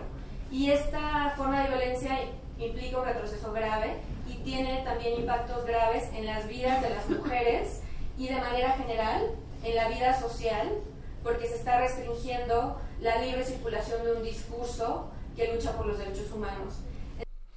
Según datos del INEGI y en los que se sustenta parte de este informe, se señala que alrededor de 9 millones de mujeres han vivido este ciberacoso. Entonces, de tal manera que en un apartado del informe se integra una tipología que tras el estudio y análisis permite identificar y delimitar específicamente los tipos de agresiones. Bueno, entre son 13 los tipos de agresiones que este informe plantea. Uno sería el acceso no autorizado, es decir, la intervención y control de acceso. El dos sería control y manipulación de la información. Una tercera forma de agresión sería suplantación, suplantación y robo de identidad. Otra sería monitoreo y acecho, expresiones discriminatorias, acoso, amenazas, difusión de información personal o íntima sin consentimiento, extorsión, desprestigio, abuso y explotación sexual, afectaciones a canales de expresión y omisiones por parte de actores con poder regulatorio. Aquí en este apartado, bueno, se define como categoría se, eh, eh, la definición tal y las formas de ataque para que se, según la violencia que se vivió, se pueda ir como ya más catalogando, catalogando, ¿no? Ya como más específico para tratar. Y bueno, por su parte también Vladimir Cortés de artículo 19 señaló algunas tendencias en cuanto a la violencia ejercida hacia las mujeres en la esfera digital. En primer lugar tenemos un odio totalmente viralizado y que coincide mucho con el hecho de que si una mujer es agredida físicamente, si es acosada, si es violentada y hace una denuncia en redes sociales, la respuesta es totalmente escarnada, totalmente violentada, es una oleada imparable de, tweets, es una oleada imparable de, eh, de hashtags y lo más preocupante es no solamente esta oleada de violencia, sino también la posibilidad o la potencialidad que tiene también de trasladarse al espacio físico. Eh, no solamente el impacto emocional que está eh, generando, el impacto psicológico, sino además el hecho de que te puedan estar acechando en tu casa, que te puedan estar apuntando con un rayo láser cuando estás saliendo de, tu casa, o que estén compartiendo información de dónde vives, en dónde estás ubicada, eh, cosas que te ponen y incrementan muchísimo más el riesgo. Bueno, de Yanira asimismo también detallaron algunos consejos para no ser víctimas de violencia en línea. Y les menciono algunos de los que eh, eh, presentaron y es no permitir que se suba material íntimo sin la autorización, sin nuestra autorización, no exponer rostros, en caso de que uno quiera compartir alguna foto así, no exponer rostros porque bueno, a veces te meten a tu, te hackean, ¿no? Tus cuentas y bueno, ahí es más fácil, ¿no? Que te identifiquen. Tomar medidas de seguridad en dispositivos, crear contraseñas fuertes y algo muy importante que se suele hacer sobre todo en Facebook, no publicar información sensible porque esto pues nos vulnerabiliza para ser víctimas de, de mayores ataques. Y bueno, pues este informe también puede ser encontrado en línea a través de www www.internetesnuestra.mx. Así que los invito a que visiten esta, esta página porque es creo que un trabajo muy valioso, muy importante, pues para ir como bien lo mencionaba en estos 13 eh, tipos de agresión, ir ya identificando y pues también sobre ello ir actuando para ir terminando con esta violencia en línea. claro, y que bueno, quién sabe terminarla, falta un largo camino. Me llama la atención esta cifra que diste de 9 millones de personas, de mujeres que han sido atacadas a través de, de esta vía, ¿no? De las redes sociales, por ejemplo. Y, no sé si recuerdas un caso que hubo ahí en, en La Condesa, donde justamente una chica fue... Eh, le bajaron los calzones, literalmente, y a través de redes sociales fue atacada porque ella fue a poner una denuncia y fue atacada por redes sociales, ya te estamos viendo, le mandaban fotos de ella en lugares donde, donde ella se situaba, donde ella se encontraba, y fue un acoso terrible a través de redes sociales. Así es, y fíjate que en, esta presentación del informe se hizo un ejercicio donde se demostró algún un caso, ¿no? En particular, y bueno, le preguntaban a la gente qué tipo de agresión puedes identificar, ¿no? Entonces era muy interesante que pues a veces encuentras en una sola agresión todo este tipo de, de, agresiones. Y como ellas decían, pues lo importante es también no revictimizar, ¿no? A las mujeres que sufren esta violencia y pues que lamentablemente estas instancias a veces legales pues no te no atienden, no no te Claro, lo fácil lo fácil que es exponer todo este tema eh, sensible y de ataque a través de redes sociales y lo difícil que es a veces hacer una denuncia como tal por todos los requisitos que hay que y la investigación que se debe de seguir. Pero bueno, que, que se abonen estas discusiones y en estos eventos para, como decías, ir catalogando también el tipo de agresión. Así es. Vicky, muchas gracias. Gracias a ti. Muy buenas tardes. Muy buenas tardes. Y luego nos vamos ahora con mi compañero Abraham Menchaca, la Estación de Biología, los Tuxtlas de la UNAM, un reducto de selva virgen para la conservación e investigación. Adelante, Abraham. ¿Qué tal, Deyanira? Buenas tardes. Un saludo a los amigos de Prisma RU. La Estación de Biología Tropical Los Tuxtlas, que pertenece al Instituto de Biología de la UNAM y que se encuentra en el sureste de Veracruz, ha sido protegida para que permanezca como extensión de la selva virgen en el país y fue fundada en 1967 con el objetivo de cambiar la conservación y la investigación en un sitio único. En este laboratorio se han realizado más de 1.700 publicaciones científicas internacionales se han creado colecciones biológicas de miles de especies de plantas y animales y se han hecho más de 500 tesis de grado. En 1984 se abrió la segunda sección donde se instalaron salones de clase, dormitorios para residentes y académicos, cocina y una biblioteca y aunque en este momento solo participan cuatro científicos adscritos, existen más de 70 proyectos que desarrollan investigadores del Instituto de Biología y de otras entidades de la universidad, donde además participan investigadores de otros países como Alemania, Bélgica, Holanda, Estados Unidos y Canadá. Es Rosa Moncuates, jefa de la estación. Estación de Biología Tropical Los Tuxtlas es sumamente importante porque somos el único relicto de selva de tamaño, porque tenemos 640 hectáreas de selva virgen que nunca ha sido destruido ni talado aquí en México y es la más norteña de este tipo de selva en este continente y la cuidamos como podemos. La UNAM tiene 50 años ahí y cada año encontramos nuevas especies que no habían estado documentadas y cada año hay nuevos proyectos sobre cómo podemos manejar esta selva para que se siga conservando. Deyanira, entre la colección botánica con que cuentan los Tuxtlas se encuentran 5.670 especies de plantas y 680 de semillas, 1.200 especies de anfibios, 1.200 de reptiles, 160 de aves, 453 de mamíferos y alrededor de 15.000 insectos. Es por ello que la jefa de la estación señala la importancia de preservarla, ya que además dijo representa un reto ante la presión que existe por la ganadería y la agricultura, pues la estación se encuentra rodeada por ocho comunidades, las cuales quisieran poseer una parte de la estación y por ello se mantiene un diálogo constante para explicarles la importancia del lugar. Deyanira, el reporte que tengo, buenas tardes. Porque tu opinión es importante, síguenos en nuestras redes sociales, en Facebook como Prisma RU y en Twitter como arroba PrismaRU.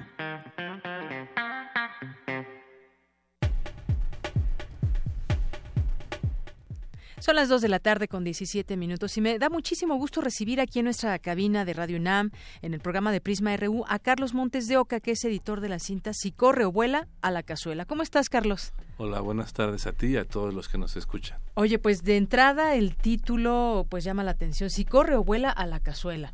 Y es un trabajo que se expone hoy, lo podemos conocer, vamos a invitar al auditorio, ahí en la Cineteca Nacional. Pero ¿qué es este trabajo que se fueron a hacer al Valle del Mezquital y que me decías, te dije, ¿cuánto tiempo se fueron para conocer con esta familia, que tuvieron oportunidad de ver qué comen, cómo, qué, cómo lo hacen? Nada más y nada menos que cuatro años. Sí, bueno, eh, yo soy editor y productor de la película pero obviamente los que fueron y estuvieron allá presentes son los directores, Salomón Morales y Rogelio Calderón.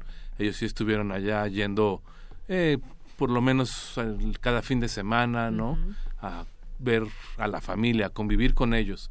El primer año se puede decir que fueron como a conocerlos, ¿no? A hacer eh, grabaciones, pero más que nada a involucrarse con la comunidad para que los pudieran invitar a las cacerías, los pudieran invitar a la recolecta de especies, ¿no? Que no es algo, este, que están acostumbrados a tener invitados porque complican las cosas, ¿no? Claro. Entonces, un poco ellos fueron eh, ganándose la confianza de la familia Ramírez Cruz y también, pues, la señora es una gran cocinera, la, la mamá de la familia Ramírez Cruz, ¿no? Doña Ángela. Y pues es, pero es una persona muy reservada, que no le hacía gracia que la grabaran haciendo sus recetas, por ejemplo, ¿no? Muy celosa de, de su sazón, ¿no? Y de, de su capacidad de voltear a ver el pasto, ¿no? Y saber que no todo es pasto, sino que también hay romeros, hay quelites, hay otros elementos que combinados correctamente, ¿no? Producen maravillas gastronómicas, ¿no? Y es un poco lo que nosotros fuimos a filmar, como esta, la cultura otomí, ñañú, eh, a lo largo del tiempo logró sobrevivir en estas zonas tan agrestes gracias a que conoce el entorno y conoce la forma en que a lo largo de todo el año hay distintas especies que le permitían sobrevivir sin tener una agricultura, porque ahí no hay agua, ¿no? Y eso es la parte importante. Sí, la parte importante y justamente eh, mostrar a través de este documental, de esta película, eh, la riqueza gastronómica de este pueblo ñañú ahí en el Valle del Mezquital, en Hidalgo, en esta convivencia que tuvieron con esta familia que, como nos dices, por la mañana, me decías hace unos momentos fuera del aire, por la mañana recolectan lo que van a comer por la tarde y además es, es comida gourmet porque está muy bien elaborada, tú decías el secreto de los sazones y toda la complejidad que tú también para el equipo de trabajo que puedan ahora mostrar en, en estas imágenes, en estas, en estos filmes que han hecho, pues cómo, qué es lo que se come ahí. Nos decías, y así se llama el documental, si corre o vuela a la cazuela, como de qué animalitos estamos hablando, que se comen, como que, eh, pues, corren o vuelan, porque además, además por lo que pues, veo es muy, muy amplia, sí. sí, es una variedad muy amplia en el sentido de que son insectos, eh, una gran cantidad de larvas, una gran cantidad de gusanos, una gran cantidad de aves, ¿no? Eh, eh, ellos ven el cielo, ¿no? Y saben escuchar los arbolitos y dicen, ah, ese sí se come, ¿no? Y mm, saben eh, también, por ejemplo, en qué, en qué momento, ¿no? bajar flores de casi todos los agaves, casi todos los magueyes tienen floraciones, ¿no? Entonces, por ejemplo, las flores también que son algo que va a florecer a lo largo del año, ¿no? Eh, también lo recolectan. También recolectan, por ejemplo, tienen su supervivencia está basada en el maíz, ¿no? Ellos tienen tierras de temporal y eh, hay algunos años que es mejor que otros, pero ellos eh, van guardando y acompañando su dieta con lo que recolectan, ¿no? Y en especies animales tenemos desde roedores también, ¿no? ¿Se comen los roedores? Por supuesto, ¿no? Se comen conejos, ardillas, eh, hay un tipo de roedores que se llaman metoros, ¿no? Se comen también Pero además que son de campo, no, no nos comen imaginemos también este otro tipo de eh, roedores. Ajá. Híjole, casi todas las especies de mamíferos que se les pueden atravesar, ellos saben cómo prepararlas, ¿no? Porque son carnes eh, eh, que, muy complejas, ¿no? Incluso platicando con chefs que han visto la película y que se han como fascinado con la habilidad de la señora, es que no cualquiera puede agarrar un animal de estos, ¿no? Limpiarlo, ¿no? Y aprovechar su sabor. O sea, porque ella sabe que la grasa de qué animal se combina con qué vegetal y con qué ingrediente, ¿no? Para obtener un sabor extraordinario, que ella lo hace para alimentar a su familia, pero nosotros que lo vemos desde una perspectiva mucho más moderna, pues sí nos sorprende la, la, calidad gourmet de los platillos, ¿no? O sea, y sobre todo ahora que está tan de moda o un regreso a toda la comida sana, ¿no? Orgánica, autoproducida o, o, sin ningún elemento químico, ni nada, ¿no? Pues ellos, ellos tienen todo ese conocimiento y lo han tenido Ajá. Así es. Durante mucho tiempo. Muy bien, Carlos. Eh, nos hablabas de algunos animales y, eh, por el, los animalitos que nos decían, pues no son animales muy grandes. Algunos no, sé si. No, no, no. Pero no son animales muy grandes. Y justamente esa complejidad, porque no sé cuántos integrantes tenga esta familia, eh, pero pues cuántos. Son seis. Son seis. Son Entonces seis. no es. Ahora la no familia es- ha crecido porque, bueno, ya pasó el tiempo. ¿no? Claro, no, y no es como matar un lechón y que alcance para todos, sino que hay que ir como mucho más elaborado, mucho Por más supuesto, ¿no? eh, con mucha más atención los elementos que se le ponen. Por ejemplo, me imagino que tú tuviste oportunidad de probar varios de estos platillos. Sin duda. Y a ver, cuéntanos, ¿cuáles te gustaron más? Eh, me gustó mucho el tlacuache, por ejemplo. Eh, me gustaron. ¿La cuacha la qué o cómo, con Este, qué mira, eh, ahí casi casi toda la elaboración es es en un horno debajo de la tierra que ellos meten carbón, ponen pencas y encima eh, carne con algún adobo y vuelven a cerrarlo y ese es como el, el- el sazón principal del Valle del Mezquital, ¿no? Eh, es algo similar a lo que puede ser una barbacoa o un chimbó que es o un michote, ¿no? Pero en vez de tener hojita tiene la penca completa. Ese es entonces todo casi todo lo guisan con un adobo que va con guajillo, ¿no? Y también lleva otros chiles que no no recuerdo en este momento, pero ¿Y ese se es como acompaña con es- tortilla, por ejemplo? Principalmente, Ajá. ¿no? O sea, las tortillas de Doña Ángela, no sé cómo las elabora, pero nos regalaba y llegaba 15 días después y las tortillas seguían intactas, ¿no? Y son tortillas que se pueden recalentar como con mucha facilidad y pasan a una agradable textura de tostada, ¿no? Y ellos también siembran frijol, también siembran, eh, están muy acostumbrados a, al garbanzo, al, al, al alberjón, Sí. ¿no? Pero todos son plantas que ellos eh, producen y guardan en ciertas condiciones eh, de secado para mantener a lo largo de todo el año, ¿no? Claro. Porque en la comunidad no hay refris, no, ya ahora ya llegó la luz, en la película se ve que porque llega eh, alguien a explorar a ver si encuentran más agua, tienen que ponerle luz al pozo y entonces por eso es que llega la, la, la electricidad al lugar, ¿no? Claro. Pero son es, es muy extraño para nosotros y eso es parte de lo que nos fascinó de la película, que a una hora de una ciudad moderna como Pachuca, todavía la gente viva pues, como en el siglo XIX, ¿no? Completamente a- a- apartada de la de tecnología, ¿no? En un en una economía basada en los usos y costumbres, en una economía basada en la recolección. Entonces eso es como lo que nosotros quisimos manifestar. Algunas veces la gente tiene una lectura muy económica también de la película, porque eso es otra forma de, so- de supervivencia finalmente, ¿no? Y estamos hablando de un México que pues no le ha hecho justicia a la revolución. Es un México que sigue muy marginado, ¿no? Con muchas carencias, con muchas deficiencias, pero que al mismo tiempo su riqueza cultural es lo que le permite sobrevivir. Muy bien, bueno, pues qué, qué interesante. Eh, el tlacuache, ¿qué, otro, ¿qué otras cosas probaste? Eh, tienen unas chinches del árbol del mezquite ¿De cómo que son tamaño? como el tamaño de una cucaracha grande, ¿no? Y esas son muy especiales porque te las puedes comer eh, asadas sobre el ¿Como sartén, botanita? como botana, como los chapulines, algo similar, pero tienen un gusto ahumado por el árbol de mezquite. O también ya después los secan, los guardan y hacen polvo y hacen tortitas con ese eh, con ese polvito, ¿Cómo ¿no? es? ¿Como salado? es, es, es- es ahumado, el gusto es Ahumado, ahumado. Entonces, también los chinicuiles son extraordinariamente ricos, ¿no?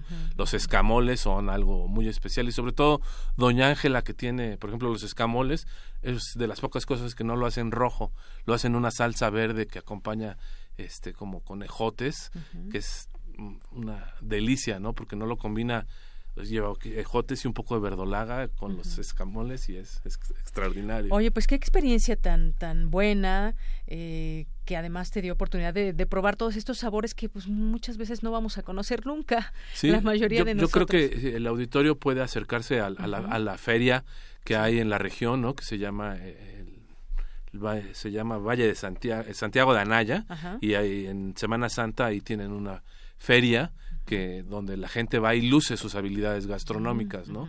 Es un evento público, masivo, eh, les recomiendo llegar temprano porque después del concurso tienen la costumbre de pedirle a las señoras que regalen la comida. Entonces el público asistente puede en esta Semana Santa aprovechar y ir a pues probar los está una opción de ir a esta feria en Semana Santa. Oye, y tal vez eh, en temas de salud estén muy bien con esta comida tan fresca, cero microondas y todas estas cosas que mucha gente usamos de pronto. También el tema de la salud y cómo, cómo porque además todos estos animales muchas veces tienen proteínas, tienen muchas más cosas que... sin duda tienen una, una alimentación muy, muy, muy orgánica, ¿no? Muy, con muchos nutrientes, pero eh, también es un ecosistema muy frágil. Ahora, por ejemplo, nosotros después de que terminamos la película, seis meses después se instaló una cementera cerca de su casa que hace minería a cielo abierto y entonces ahora la casa de la recolección está mucho más limitada, ¿no? Ahora los hijos sí tuvieron que eh, emigrar un poco, salir un poco del municipio y eh, ya conocen un Walmart, por ejemplo, ¿no? O sea, ya esa condición cultural que nosotros pudimos retratar era muy frágil, ¿no? La modernidad estaba demasiado cerca y en menos de seis años, ¿no? Ya nos damos cuenta que pues no, ya la película que filmamos ya casi no existe, ¿no? Claro. Oye, y se presenta hoy en la Cineteca, seis y cuarto, ocho y cuarto, ¿y en dónde más se puede volver a ver? en otros eh, lugares que se vaya a exponer. Yo creo que pronto eh, tendremos noticias, les pediría que nos sigan en redes sociales. ¿Cuáles La película es Si corre o vuela la cazuela en Facebook, ¿no? Eh, como se llama el, documental, y ahí eh, comúnmente nos están invitando a festivales, a presentaciones. Igual si alguien nos está oyendo y tiene interés en que le presentemos la película, ¿no? Nosotros estamos en la mejor disposición de llevarla a plazas públicas, a espacios eh, comunitarios, la hemos llevado por todo el estado de Hidalgo.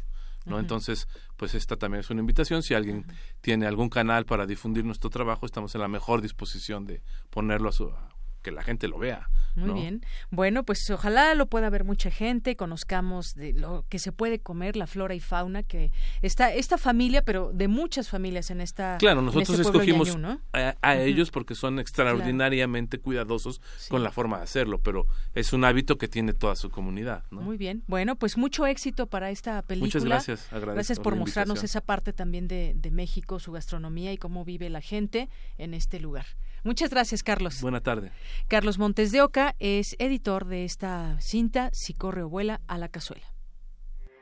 Porque tu opinión es importante, síguenos en nuestras redes sociales, en Facebook como Prisma RU y en Twitter como arroba PrismaRU. Queremos escuchar tu voz. Nuestro teléfono en cabina es 55 36 43 39. Relatamos al mundo. Relatamos al mundo. Continuamos dos de la tarde con 30 minutos. Vamos a platicar después de todas estas delicias que nos platicaba Carlos aquí. Vamos a platicar por qué nos gusta tanto la comida chatarra. Y para ello ya está aquí vía telefónica con nosotros la doctora Elvira Sandoval Bosch, profesora del Departamento de Salud Pública de la Facultad de Medicina de la UNAM. Bienvenida a este espacio, doctora. Buenas tardes. Hola, Dayanira, buenas tardes. Saludos a tu público. Gracias, doctora. Pues eh, muchas veces nos preguntamos por qué nos gusta tanto la comida chatarra, qué nos provoca, por qué la buscamos, por qué tiene tanto éxito, está a la mano. ¿Qué pasa cuando comemos comida chatarra, doctora? Bueno, la comida que normalmente llamamos chatarra tiene una característica eh, principal que es un alimento ultraprocesado, es decir, un alimento que ha sido cambiado en su en su forma original ha tenido mucho, algún procedimiento o muchos procedimientos que, que es el que nos llega a la mesa. Una de las características que tienen estos alimentos ultraprocesados es que son altos en azúcares, lo que nosotros le llamamos azúcares simples, o carbohidratos simples y también son altos en grasas, pero no son las, este, normalmente no son las grasas que les, las conocemos como grasas buenas. Esta combinación de, eh, de nutrimentos, de grasas y carbohidratos, hidratos de carbono, este son importantes esta combinación lo que nos va a llevar es a buscarlos por su gusto. Son son alimentos que muy ricos. prueba exacto muy ricos y pues a quien no le gusta comer cosas ricas no entonces eso es lo que hace que sean alimentos que busquemos por el consumo. Primero por su sabor. Su consistencia también es agradable a nosotros. La otra, la otra ventaja que tienen estos alimentos para ser consumidos rápidamente es que se abren, son de consumo rápido. Los tengo en una bolsita, en un topper, en un vasito, los abro, tengo que hacer mínima actividad y ya los tengo disponibles para comer. La practicidad de estos alimentos favorece también su consumo. la publicidad también juega un papel muy importante en eh, favorecer ciertos alimentos por la forma de persuasión en cuanto a este consumo. Y biológicamente podemos decir, sobre todo en los alimentos que son altos en azúcares simples, que van a favorecer esta producción de dopamina para que nosotros tengamos una sensación de bienestar, de placer.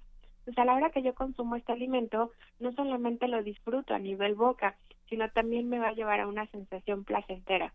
Entonces, si juntamos todo esto, pues es la razón por la que normalmente preferimos consumir estos alimentos ultraprocesados. Claro, doctora. Y ahora que usted nos explicaba eh, lo que significa estos alimentos ultraprocesados que han cambiado su forma natural, es como, por ejemplo, de pronto podemos ir a la tienda por una bebida que nos dice que contiene que contiene fruta, pero en realidad, pues ya ha pasado por un proceso y que en realidad no nos va a nutrir ni mucho menos.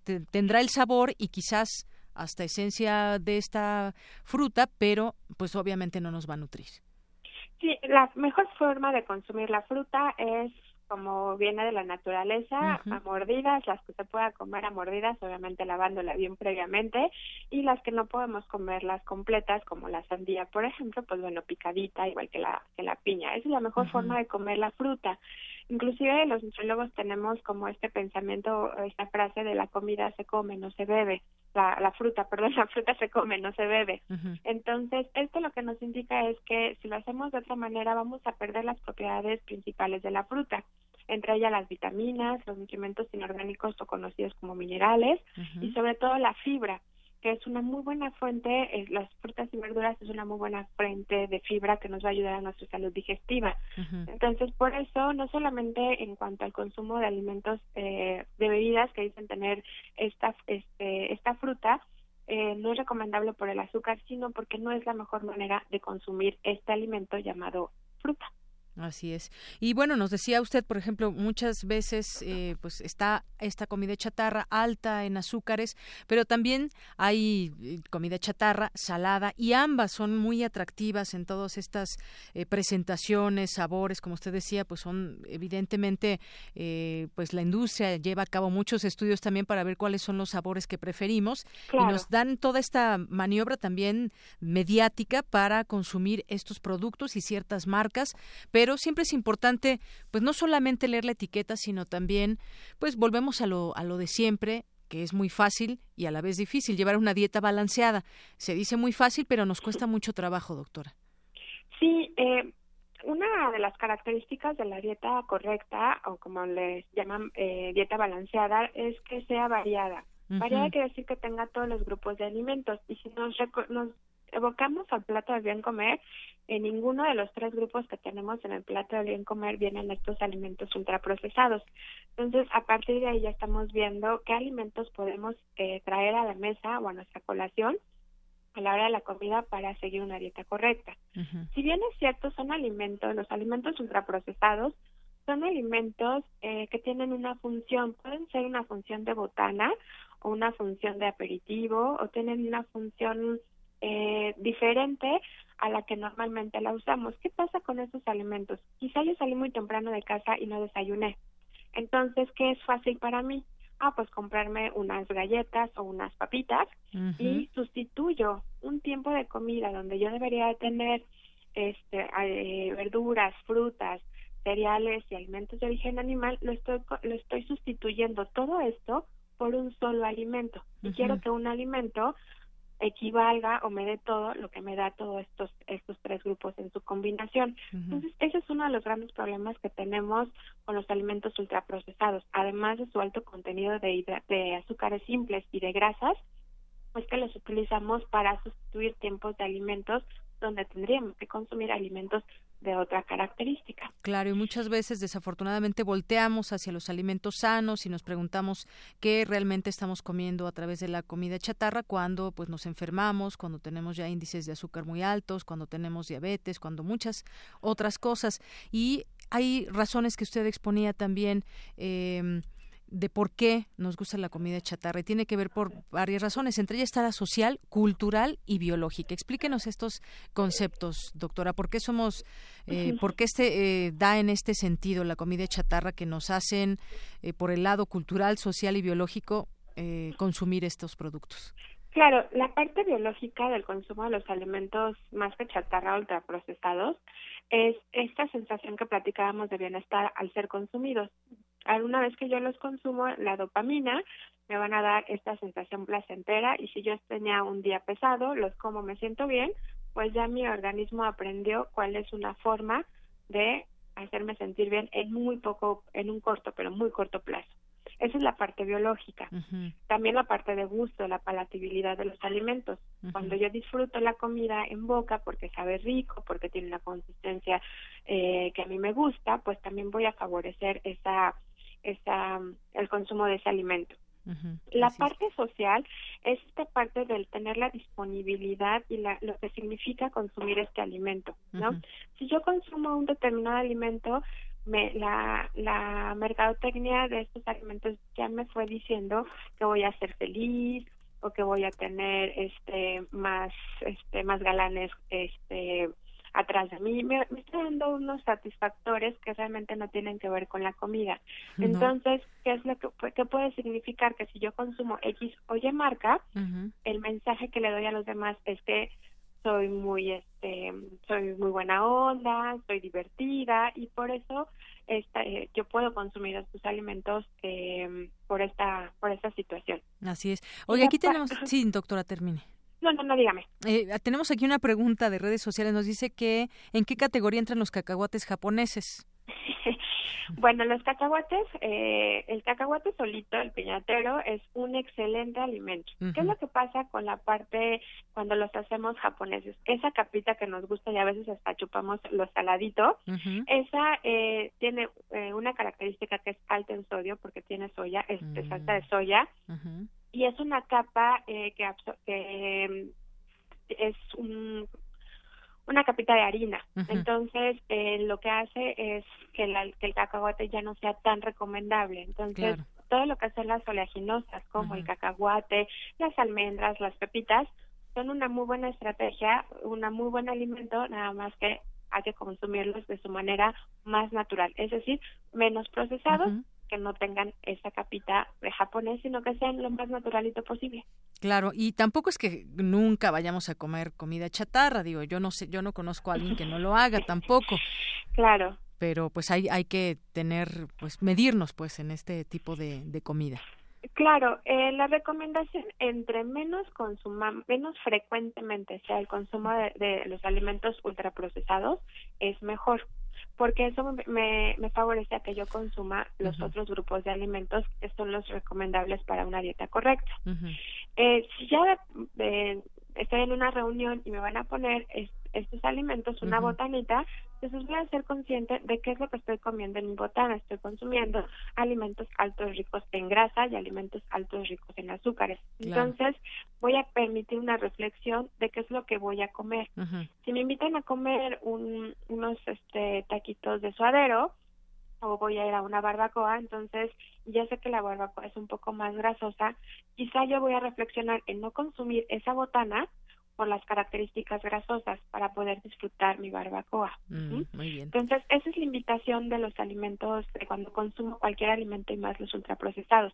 Conocerlos, qué es lo que me están brindando para que yo pueda equilibrar durante todo mi día mi, mi alimentación. Entonces, y si ya los voy a consumir, en pequeñas cantidades es la mejor. Nadie necesita un litro de bebida azucarada de cual sea, ya sea jugos o refrescos o, o, bebidas azucaradas. Nadie necesita un, litro, nadie necesita 600 mililitros. Eh, nadie necesita porciones grandes. Entonces, la palma de la mano nos puede ayudar para ver cuál es la cantidad que necesito. Un puño cerrado el puño propio no es pedir prestado un puño a nadie este es una forma de ver cuánto cuántas eh, botana por ejemplo es lo que sería conveniente consumir para que este alimento no sea tan perjudicial para mi consumo igual con la bebida eh, lo que en un vaso que sea aproximadamente de un cuarto a medio vaso máximo de esta bebida azucarada. Claro. Bueno, pues ahí están las medidas. Yo creo que pues muchos tenemos que poner atención a ello. Lo de un puño, pues a veces no nos basta. No, ni dos ni tres, a veces mucho más. Pero doctora, muy eh, muchas gracias por toda esta información, muy atinado todo esto que, que nos dice para comprender el tema de la comida chatarra y por qué hay estas razones, por qué la consumimos, por razones sociales, culturales y biológicas. Gracias, doctora. Al contrario, Deyanira, muchas gracias. Saludos a tu audiencia. Gracias, muy buenas tardes a la doctora Elvira Sandoval Bosch, profesora del Departamento de Salud Pública de la Facultad de Medicina de la UNAM. Porque tu opinión es importante, síguenos en nuestras redes sociales, en Facebook como Prisma RU y en Twitter como arroba PrismaRU. Tu opinión es muy importante. Escríbenos al correo electrónico prisma.radiounam@gmail.com. Relatamos al mundo. Relatamos al mundo. Bien, pues ya, ya estamos al aire y ahorita lo platicamos. Maestro Carlos Narro, ¿cómo estás? Bien, muchas gracias. En esta sección de Este, cine, pues en platícanos. esta sección de cine que desde hoy ya bautizamos como Cinemaedro. Cinemaedro. Dado que estamos en un prisma y que al cine se le puede abordar desde todas las caras, ángulos, aristas. Me encantó facetas, el, el nombre, ¿eh? Nos vamos a llamar Cinemaedro. Cinemaedro. Hoy jueves Cinemaedro comenzamos. Hoy con en un este jueves de, de Cinemaedro abrimos con la tristeza, pues, o sea, el fin de semana fue terrible porque la muerte nos alcanzó por todos lados. La muerte se hizo presente en la casa, en la familia de una de nuestras queridas o de nuestras más queridas colaboradoras de Radio Universidad, Margarita Castillo. Margarita Castillo eh, le tocó enfrentar la muerte de su señor padre. Eh, no era un jovencito, había pasado los 100 años, pero bueno, parecía que podría durar muchos más. Y sinceramente es algo que nos que nos dolió, que nos este, lastima, porque además, bueno, todos en esta en esta radio hemos eh, escuchado a Margarita. Y además la hemos queremos y la tenido la oportunidad de, de aprender de ella. mucho. Que verdaderamente es alguien que siempre nos está dando este elementos para entender el, el mundo, para conocer la poesía y demás. Pero bueno, en lo Pues te personal mandamos un también, abrazo fíjate que eh, como profesor de la Facultad de Artes y Diseño, pues también tuve la desgracia de enterarme también en el fin de semana de la muerte de la maestra Irene Sierra, maestra querida también de la, de la escuela, más joven que yo, una maestra relativamente joven, aunque con muchos años en la escuela. Y por último, el, el sábado enfrentamos la pérdida de un amigo sensacional, eh, Ramón Noval Vilar. José Ramón fue un hombre importante por muchas cosas para, para nosotros, para el cine, indudablemente. Él fue eh, uno que raras veces se habla de una parte del cine, los productores, los directores, fotógrafos, actores, todos son muy conocidos.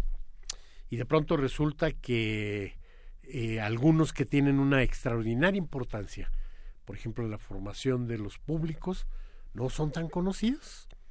Es el caso de, de Ramón. Ramón fue un gran promotor del cine. Ramón formó parte de las filas, cuando era muy joven, del Cineclub de la Facultad de Economía. Y ahí este, nos hizo conocer muchos eh, autores, corrientes, cosas de las que desconocíamos, porque era un extraordinario erudito en muchas cosas, pero en, para lo que nos importa en el campo del, del cine. cine. Para Radio Universidad tampoco fue, como tenía muchas facetas, y para Radio Universidad él fue un colaborador constante en las páginas de la revista Rúbrica, porque otro de sus talentos era la caricatura, el dibujo y la caricatura. Entonces, desde hace varios años, el cartón político de la revista Rúbrica nos lo dibujaba, diseñaba, escribía Ramón Noval, siempre con ese eh, humor ácido que tenía y con esa perspicacia para entender el tiempo en el que nos movemos y la, la realidad. Pero bueno, la, este, la, la, actividad de Ramón como programador, que te digo, normalmente uno no se da mucha cuenta de quiénes están atrás de eso. ¿Quién está atrás de que un cineclub presente una película que hace años no se había pasado? ¿Quién está atrás de que las nuevas generaciones puedan conocer a un Visconti o a un Fellini, pues un programador de, de cineclub, normalmente. La labor de, de, Ramón excedió también la de la programación de cineclub, fue el programador de las salas de cine del Centro Cultural Universitario, de las salas de cine de actividades cinematográficas de la UNAM, porque también ahí entra el cinematógrafo del Chopo y la sala Lumière de la Casa del Lago en ese circuito. Y bueno, pues el enorme conocimiento que tenía del cine, el enorme talento, era pues increíble porque para programar cine pues tienes que conocer cine. Y el caso de Ramón pues conocía el cine desde la antigüedad hasta lo que estaba ocurriendo eh, normalmente. De pronto recuerdo, por ejemplo, que en algún momento cuando él ya era el programador, ya había dejado los cineclubes estudiantiles y era el programador de las del, de la, del departamento de actividades cinematográficas entonces eh, me invitó a ver una película ahí en el en el auditorio este Che Guevara Justo Sierra. De filosofía y letras. De filosofía y letras.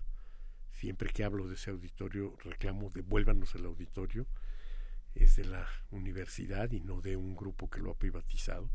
Pero bueno, cuando Ramón me invitó a ver esa película que todavía no se estrenaba, que todavía no se había pasado y demás, a las dos terceras partes de la película estaba yo ya demasiado inquieto, molesto con lo que estaba viendo y demás. Entonces, bueno, pues aguanté la película al salir me preguntó qué pensaba de esa película. Le dije, mira, esta película me parece que es una película hecha por un demente, escrita por un demente para que la dirija un demente y para que un demente como tú la programe en los cineclubes. Y me dijo, sí, sí, en efecto la voy a programar en los cineclubes. Pasan los años y me doy cuenta, pues, o sea, que realmente él tenía el tino para darse cuenta de que estaba por exhibir algo importante y que había mucha gente que íbamos a reaccionar así porque estaban enfrente del nacimiento del cine gore.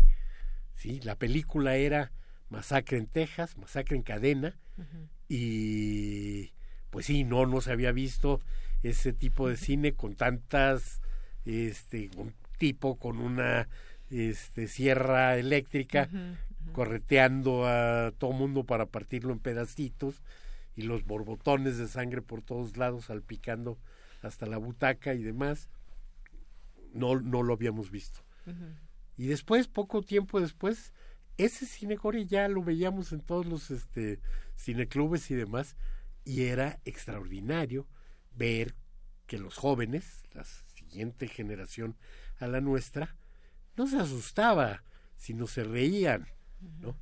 Pero bueno, pues ahí Ramón tuvo el tino de darse cuenta de que eso que a mí me, pronto me parecía excesivo, pues sí marcaba una diferencia.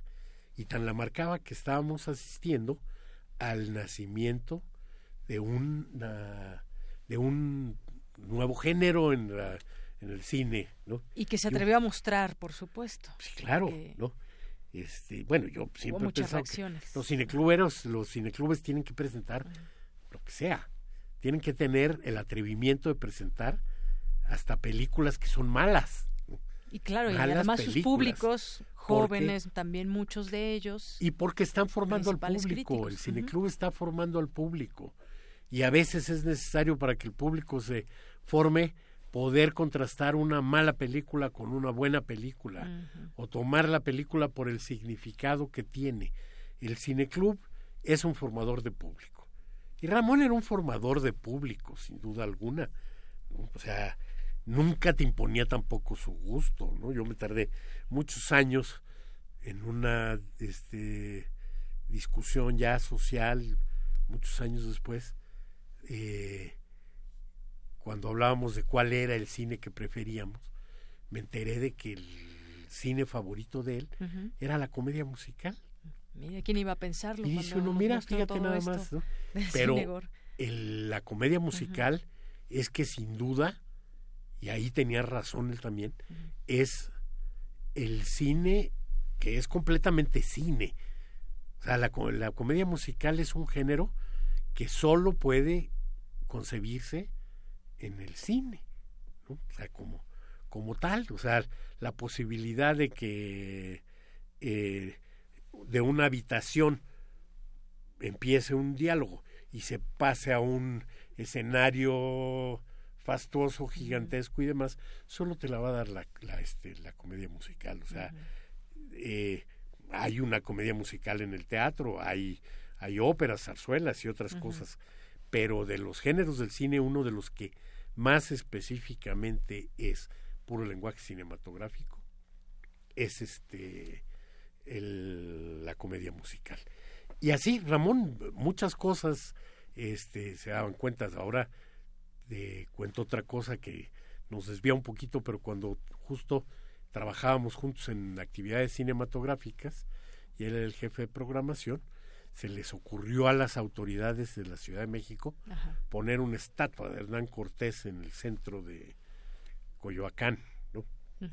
Y entonces eh, algunos de nosotros molestos por el este atrevimiento y eh, movidos o conmocionados por nuestro sentimiento como una afrenta era ¿no? lo veíamos como una afrenta y como Ramón era hijo del exilio español, sus padres llegaron de España, padres eh, avanzados republicanos y demás, llegaron como una de las consecuencias de la, de la guerra también. Y nosotros, ay, tú también, criollo, este, no sé qué. A la mañana siguiente nos encontramos que el pizarrón en donde se organizaba la, la este la programación, ya no se enteraba del nuevo nombre de Ramón. Entonces decía Ramón Sin Novalpí Vilar Popó. y nos, nos, dijo, no, yo ya este, soy totalmente mexicano al ciento por ciento, ¿no? Soy más allá que, este, que el criollo que quieren encontrar ustedes. Pero bueno, Ramón fue muy importante como este como programador de cineclubes, fue muy importante en esto que te digo, sobre todo en la incidencia en la formación de los de los nuevos públicos, del público cinematográfico. Eso, formador. Y por algo en la universidad siempre tenemos a la gente más avanzada en esta comprensión del que seguramente vimos muchas de estas elecciones, a lo mejor sin conocer su nombre, pero Ah, no, por supuesto, yo creo que a muchas generaciones les marcó y de pronto encontraron una película que no se iban a, imaginar, porque a él se le había ocurrido sacarla de su memoria para meterla en la, en la programación. Muy bien. Pues muchas gracias, maestro Carlos Narro. No, pues gracias a ti. En esta sección de Cinemaedro. Gracias. Muchas gracias. Hasta luego. Hasta luego. Internacional RU. Vamos ahora a las breves internacionales con Ruth Salazar.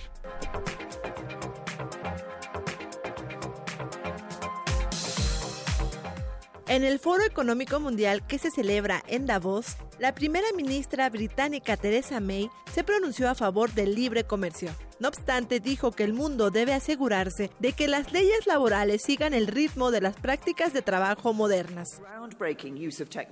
Podemos poner el ejemplo de Uber.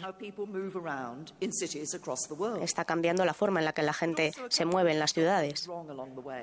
Pero podemos llevarlo más allá en cuestiones de seguridad. Por su parte, la ministra de Defensa alemana, Ursula von der Leyen, defendió la creación de un ejército de los europeos, que daría estabilidad a Europa y a sus vecinos. 27, 28 fuerzas armadas fragmentadas y Europa depende mucho de Estados Unidos. Y ahora nosotros debemos tomar nuestras responsabilidades y prepararnos para ello.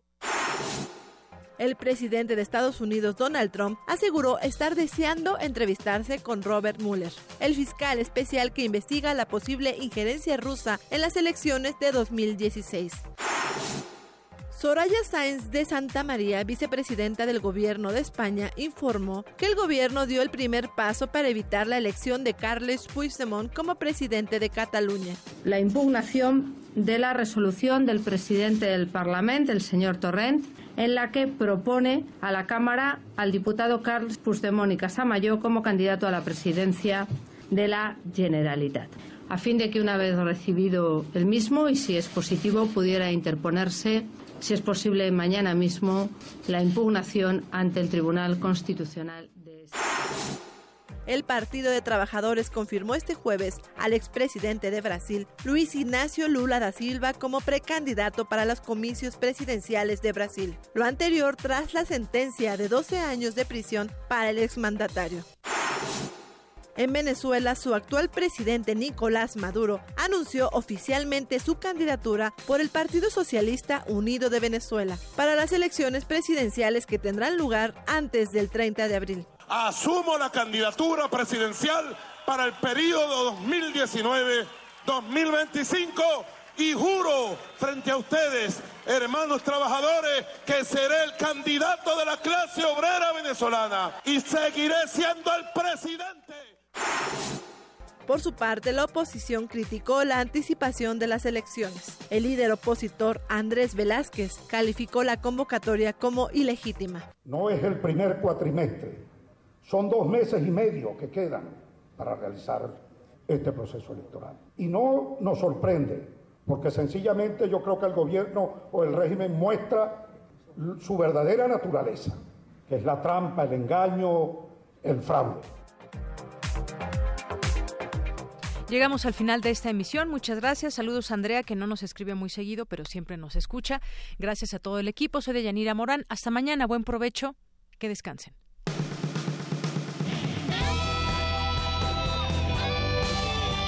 Prisma RU. Relatamos al mundo.